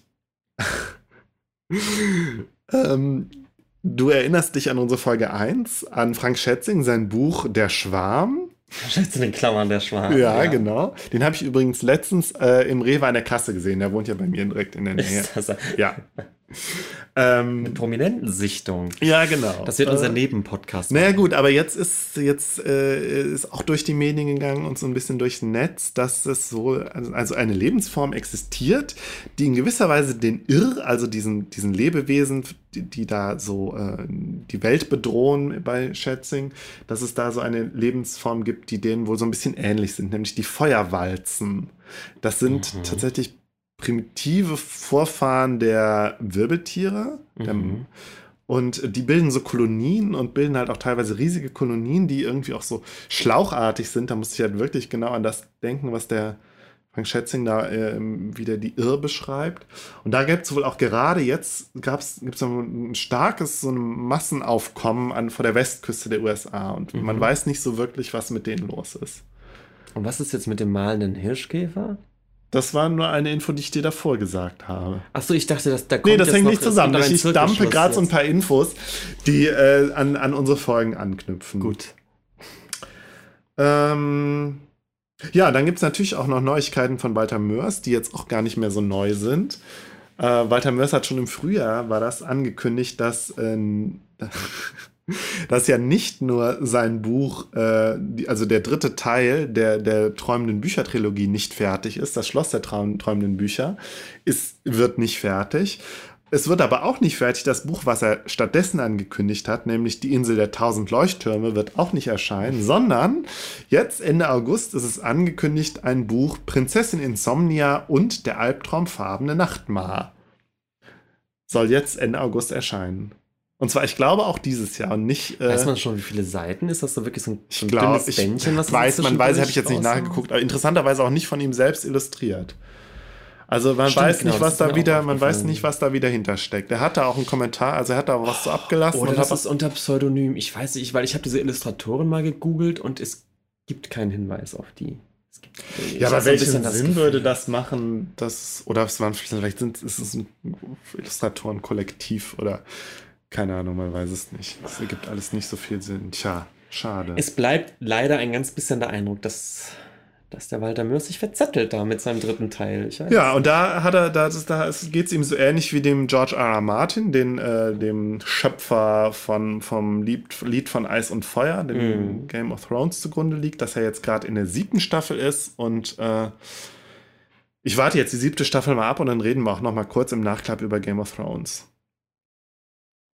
Ja, ich höre mir das an. Ich, Du hörst dir das ich an? gucke es ja bis ja. heute nicht. Ja, Ja, es bleibt spannend. ja. Ja, aber jetzt, wir, genau, jetzt noch ganz kurz was zum Thema Fernsehen und Serien. Äh, die Margaret Atwood, über die wir auch gesprochen haben, über die Matt Adam Trilogie. Die Margaret Atwood hat den Friedenspreis des deutschen Buchhandels bekommen, deswegen war die jetzt auch noch mal in den Medien im Frühjahr. Mhm. Und ähm, es hieß ja ursprünglich mal, dass die Matt Adam Trilogie verfol ver verfolgt, verfilmt werden sollte von HBO. Das ist jetzt aber gecancelt worden, auch schon, also auch schon letztes Jahr. Ah, ja. Kann sogar sein, dass, wir das, dass ich das schon mal gesagt habe im Podcast. Stattdessen gibt es aber jetzt seit, äh, ich glaube, zwei Monaten oder so äh, die Verfilmung als Serie von The Handmaiden's Tale, der Report der Markt. Mhm. Diese Dystopie, die in so einem, ähm, in so einem christlichen Nachfolgestaat der USA spielt, wo die von einer Frau handelt, die so als, ja, als in Anführungszeichen Gebärmaschine äh, versklavt wird letztlich. Mhm. So. Habe ich nicht gesehen, also ich weiß auch gar nicht, wo die läuft. Ist auch, glaube ich, legal in Deutschland gar nicht erreichbar. Äh, muss ich auch ehrlich sagen, interessiert mich nicht, weil, glaube ich, finde ich zu deprimierend. So, und jetzt das, das letzte. Das wäre jetzt eine schöne Überleitung zu Lars von Trier, aber von dem haben wir gerade nichts zu erzählen. Das stimmt. Aber du hast Rick and Morty weitergeguckt. Von Rick and Morty gibt es jetzt auch endlich die dritte Staffel. Ja, was heißt weitergeguckt? Fängt jetzt gerade Überhaupt an. ja erst ja. Äh, nach unserer Podcast-Folge überhaupt erst angefangen zu schauen und ähm, hat mich sofort geflasht. Ich finde es super witzig. Aber auch nicht durchgehend, hat es der gesagt. Ne? Das haben wir auch beide festgestellt. Ja, es gibt einfach schwächere und bessere Episoden. Ja. So. Also ähm, ich habe es schon durchgängig jetzt so äh, nicht ganz gebinged, aber jetzt doch, glaube ich, innerhalb von drei oder vier Wochen dann immer mal wieder eine Folge geschaut. Also relativ zügig durchgeschaut, die ersten beiden Staffeln und fand es insgesamt ziemlich grandios. Auch wenn es immer mal schwächere Episoden gab, ja klar. Und äh, Lieblings, Lieblingsepisode auf jeden Fall Staffel 2, Episode 4, Total Recall. Rick Recall. Ja. wo plötzlich äh, plötzlich ähm, unglaublich viel Personal auftaucht und sich pseudomäßig in die Erinnerungen äh, der Protagonisten mhm. einhackt und so tut, als wären sie schon immer Teil der Serie. Ja, die ist auch eine der besten ähm, Folgen. Lohnt sich nicht als Startfolge zu gucken, mhm. weil man ja eben nicht, nicht weiß, wer schon dabei war vorher und wer nicht. Ähm, grandios. Also ist ja super witzig. Ich fange jetzt gerade mit Staffel 3 an, aber die ist ja auch gerade erst angefangen. Ja, und da muss ich ehrlich sagen, die erste Folge ist gut zweite und dritte Folge, die jetzt gerade raus sind, haben mir nicht gefallen. Fand ich nicht gut. Okay. Ja. Aber so, ja, so ist es halt. Bevor wir zu einem Hörerfeedback kommen, vielleicht Na. noch eine kleine Information. Wir haben mal über Paleo Art gesprochen. Ja, wir haben über den, ähm, wie hieß er denn noch? Wayne Barlow habe ich ja gesprochen, ne? mhm. der ja auch äh, also unter anderem ja so Fantasy-Art macht und auch äh, so diese außerirdischen Welten erschaffen hat, aber eben auch Paleo-Art. Also Paleo-Art, äh, äh, Kunst, künstlerische Darstellung von ausgestorbenem Leben sozusagen, Dinosaurier halt vor allen Dingen, mhm. aber nicht nur. Mhm. Ja, und da ist jetzt im Taschenverlag ein riesiges, super teures Buch erschienen. Ich war ganz enttäuscht, weil mich das ja so nerdmäßig total fasziniert, dieses Thema. Aber das Buch kostet 75 Euro. Und das ist mir zu teuer. Tja. Tja. Wir warten auf ein äh, preisreduziertes Mängelexemplar, genau. was wir irgendwo entdecken, genau. damit du, ja. damit du den Bücherklotz mit nach Hause schleppen kannst. Genau. Ja, und dann, also das Thema steht eher auf der Liste, das werden wir irgendwann auch nochmal besprechen. Was? Paleo-Art? Ja. Nochmal? Was heißt nochmal? Jetzt mal überhaupt mal gründlich. Ja, aber wir hatten doch über den. Ja, aber den naja, aber gerne. Ja, ja, genau. Wir rezensieren einfach dieses Taschending mal. Genau. Vielleicht können wir uns ein Rezensionsexemplar schicken lassen. Ja, wer weiß, wir können auch, äh, wir können auch, äh, nee, machen wir nicht. Wir wollen ja keine, wir wollen ja keine äh, Compli Compliance. Wir wollen nicht in so Compliance-Geschichten. ja. Gut, so, jetzt abschließend endlich die Mail, die wir bekommen haben von der Kirsten aus Düsseldorf. Die hat uns eine Mail geschrieben, äh, schon im Juni, ähm, als Rückmeldung auf Folge 37, wo ich über äh, Flatland gesprochen habe. Mhm. Dass ähm, dieses Buch, ähm, was diese zweidimensionale Geschichte sozusagen, mhm. eine, nein, eine zweidimensionale Gesellschaft beschreibt. Ich habe mich da auch in der Folgenbeschreibung, habe ich mich ein bisschen unklar ausgedrückt, ist mir aufgefallen. Ja, und sie merkt halt, also sie, sie sagt erstmal, dass ihr unser Podcast gefällt. Vielen Dank dafür. Sie sagt, sie schreibt auch, wenn ich die Titelmelodie höre, habe ich sofort gute Laune. Das finde ich sehr Das ist wunderbar. Schön. Geht ja. uns auch so. ähm, Genau, und sie schreibt halt, ähm, äh, ich möchte gerne anmerken, dass die Fachrichtung eher Mathematik als Physik ist und dass sie das Buch äh, während ihres Studiums gelesen hat, als sie sich in n-dimensionale Räume, n für 1, 2, 3 und so weiter, beschäftigt hat. Sie es aber nie aus einer gesellschaftspolitischen Sicht betrachtet hat. Deswegen hatte ihr unsere Diskussion sehr gefallen und neue mhm. Einblicke gebracht. Ja, schön. Vielen Ja, Dank. vielen dafür. Dank. Und es stimmt ja eigentlich, ich glaube, die, die Geometrie an sich ist eine mathematische Ja, Disziplin und ja, keine ja, klar, das stimmt. ne? Ja, das stimmt. ja. Also, Ja. ja, ja. Ähm, jetzt sind mir gerade noch zwei Sachen eingefallen, aber eine ist mir schon wieder entfallen. Die eine Sache, die ich noch sagen wollte, ist, dass, dass wir eine Rückmeldung auf unser Logo bekommen haben. Erinnerst du dich? Ach ja, stimmt. Genau. Äh, äh, ja, ein Freund hier aus Köln sagte mir, äh, der unseren Podcast gar nicht kannte und äh, dann direkt mal gegoogelt hat, was wir da Ja. so treiben und der dann sofort sagte, ach, das Logo sieht aber sehr nach Waldorf-Ästhetik aus. Super, ja. Ja, ja. Ich konnte nachvollziehen, was er meint, obwohl das überhaupt nicht intendiert ich war. witzigerweise nicht sofort. Ja. Mir war gar nicht ganz klar, was er meint. Er hat mir dann so gezeigt, diese, diese Ja, dieses. Holzschnittartige, das, das haben wir irgendwie schon drin bei dem Logo, obwohl es ja eigentlich, ich meine, ich kann es ja mal kurz, äh, das Rätsel mal kurz äh, auflösen. Das war eine kleine Bleistiftzeichnung, die ich gemacht habe. Irgendwie ja wirklich nur so zwei, drei Zentimeter groß, Mhm. die ich dann abfotografiert habe und dir das geschickt habe und du hast das dann mit Photoshop in ein Logo verwandelt. Genau. So einfach war das. Ja, wir waren aber beide keine Waldorfschüler. Aber Nee, wir waren ist- beide keine vielleicht ist das eine Waldorfschüler. Ästhetik, die, Finde ich auch ganz im, okay. die dir trotzdem im Blut liegt, Markus. Oh Gott, nee, Vielleicht eigentlich ja gar nicht. Ja, nachdenken. wer weiß. Tja. Der letzte Punkt ist mir jetzt entfallen. Fällt der dir noch ein? Hatten wir da heute drüber gesprochen? Ich weiß es nicht. Nö, nur sonst müssen wir den dann halt doch aufs, auf den nächsten Nachklapp verschieben. Ja, es wird ja nicht der letzte gewesen sein. Genau. Wir sind auch schon bei über zwei Stunden. Ja, Folge 40 samt länglichen Nachklapp ist dann damit Ist hiermit zu Ende. hiermit zu Ende. Gut. Gut. Ja, wir Tschüss. freuen uns aufs nächste Mal. Tschüss. Tschüss.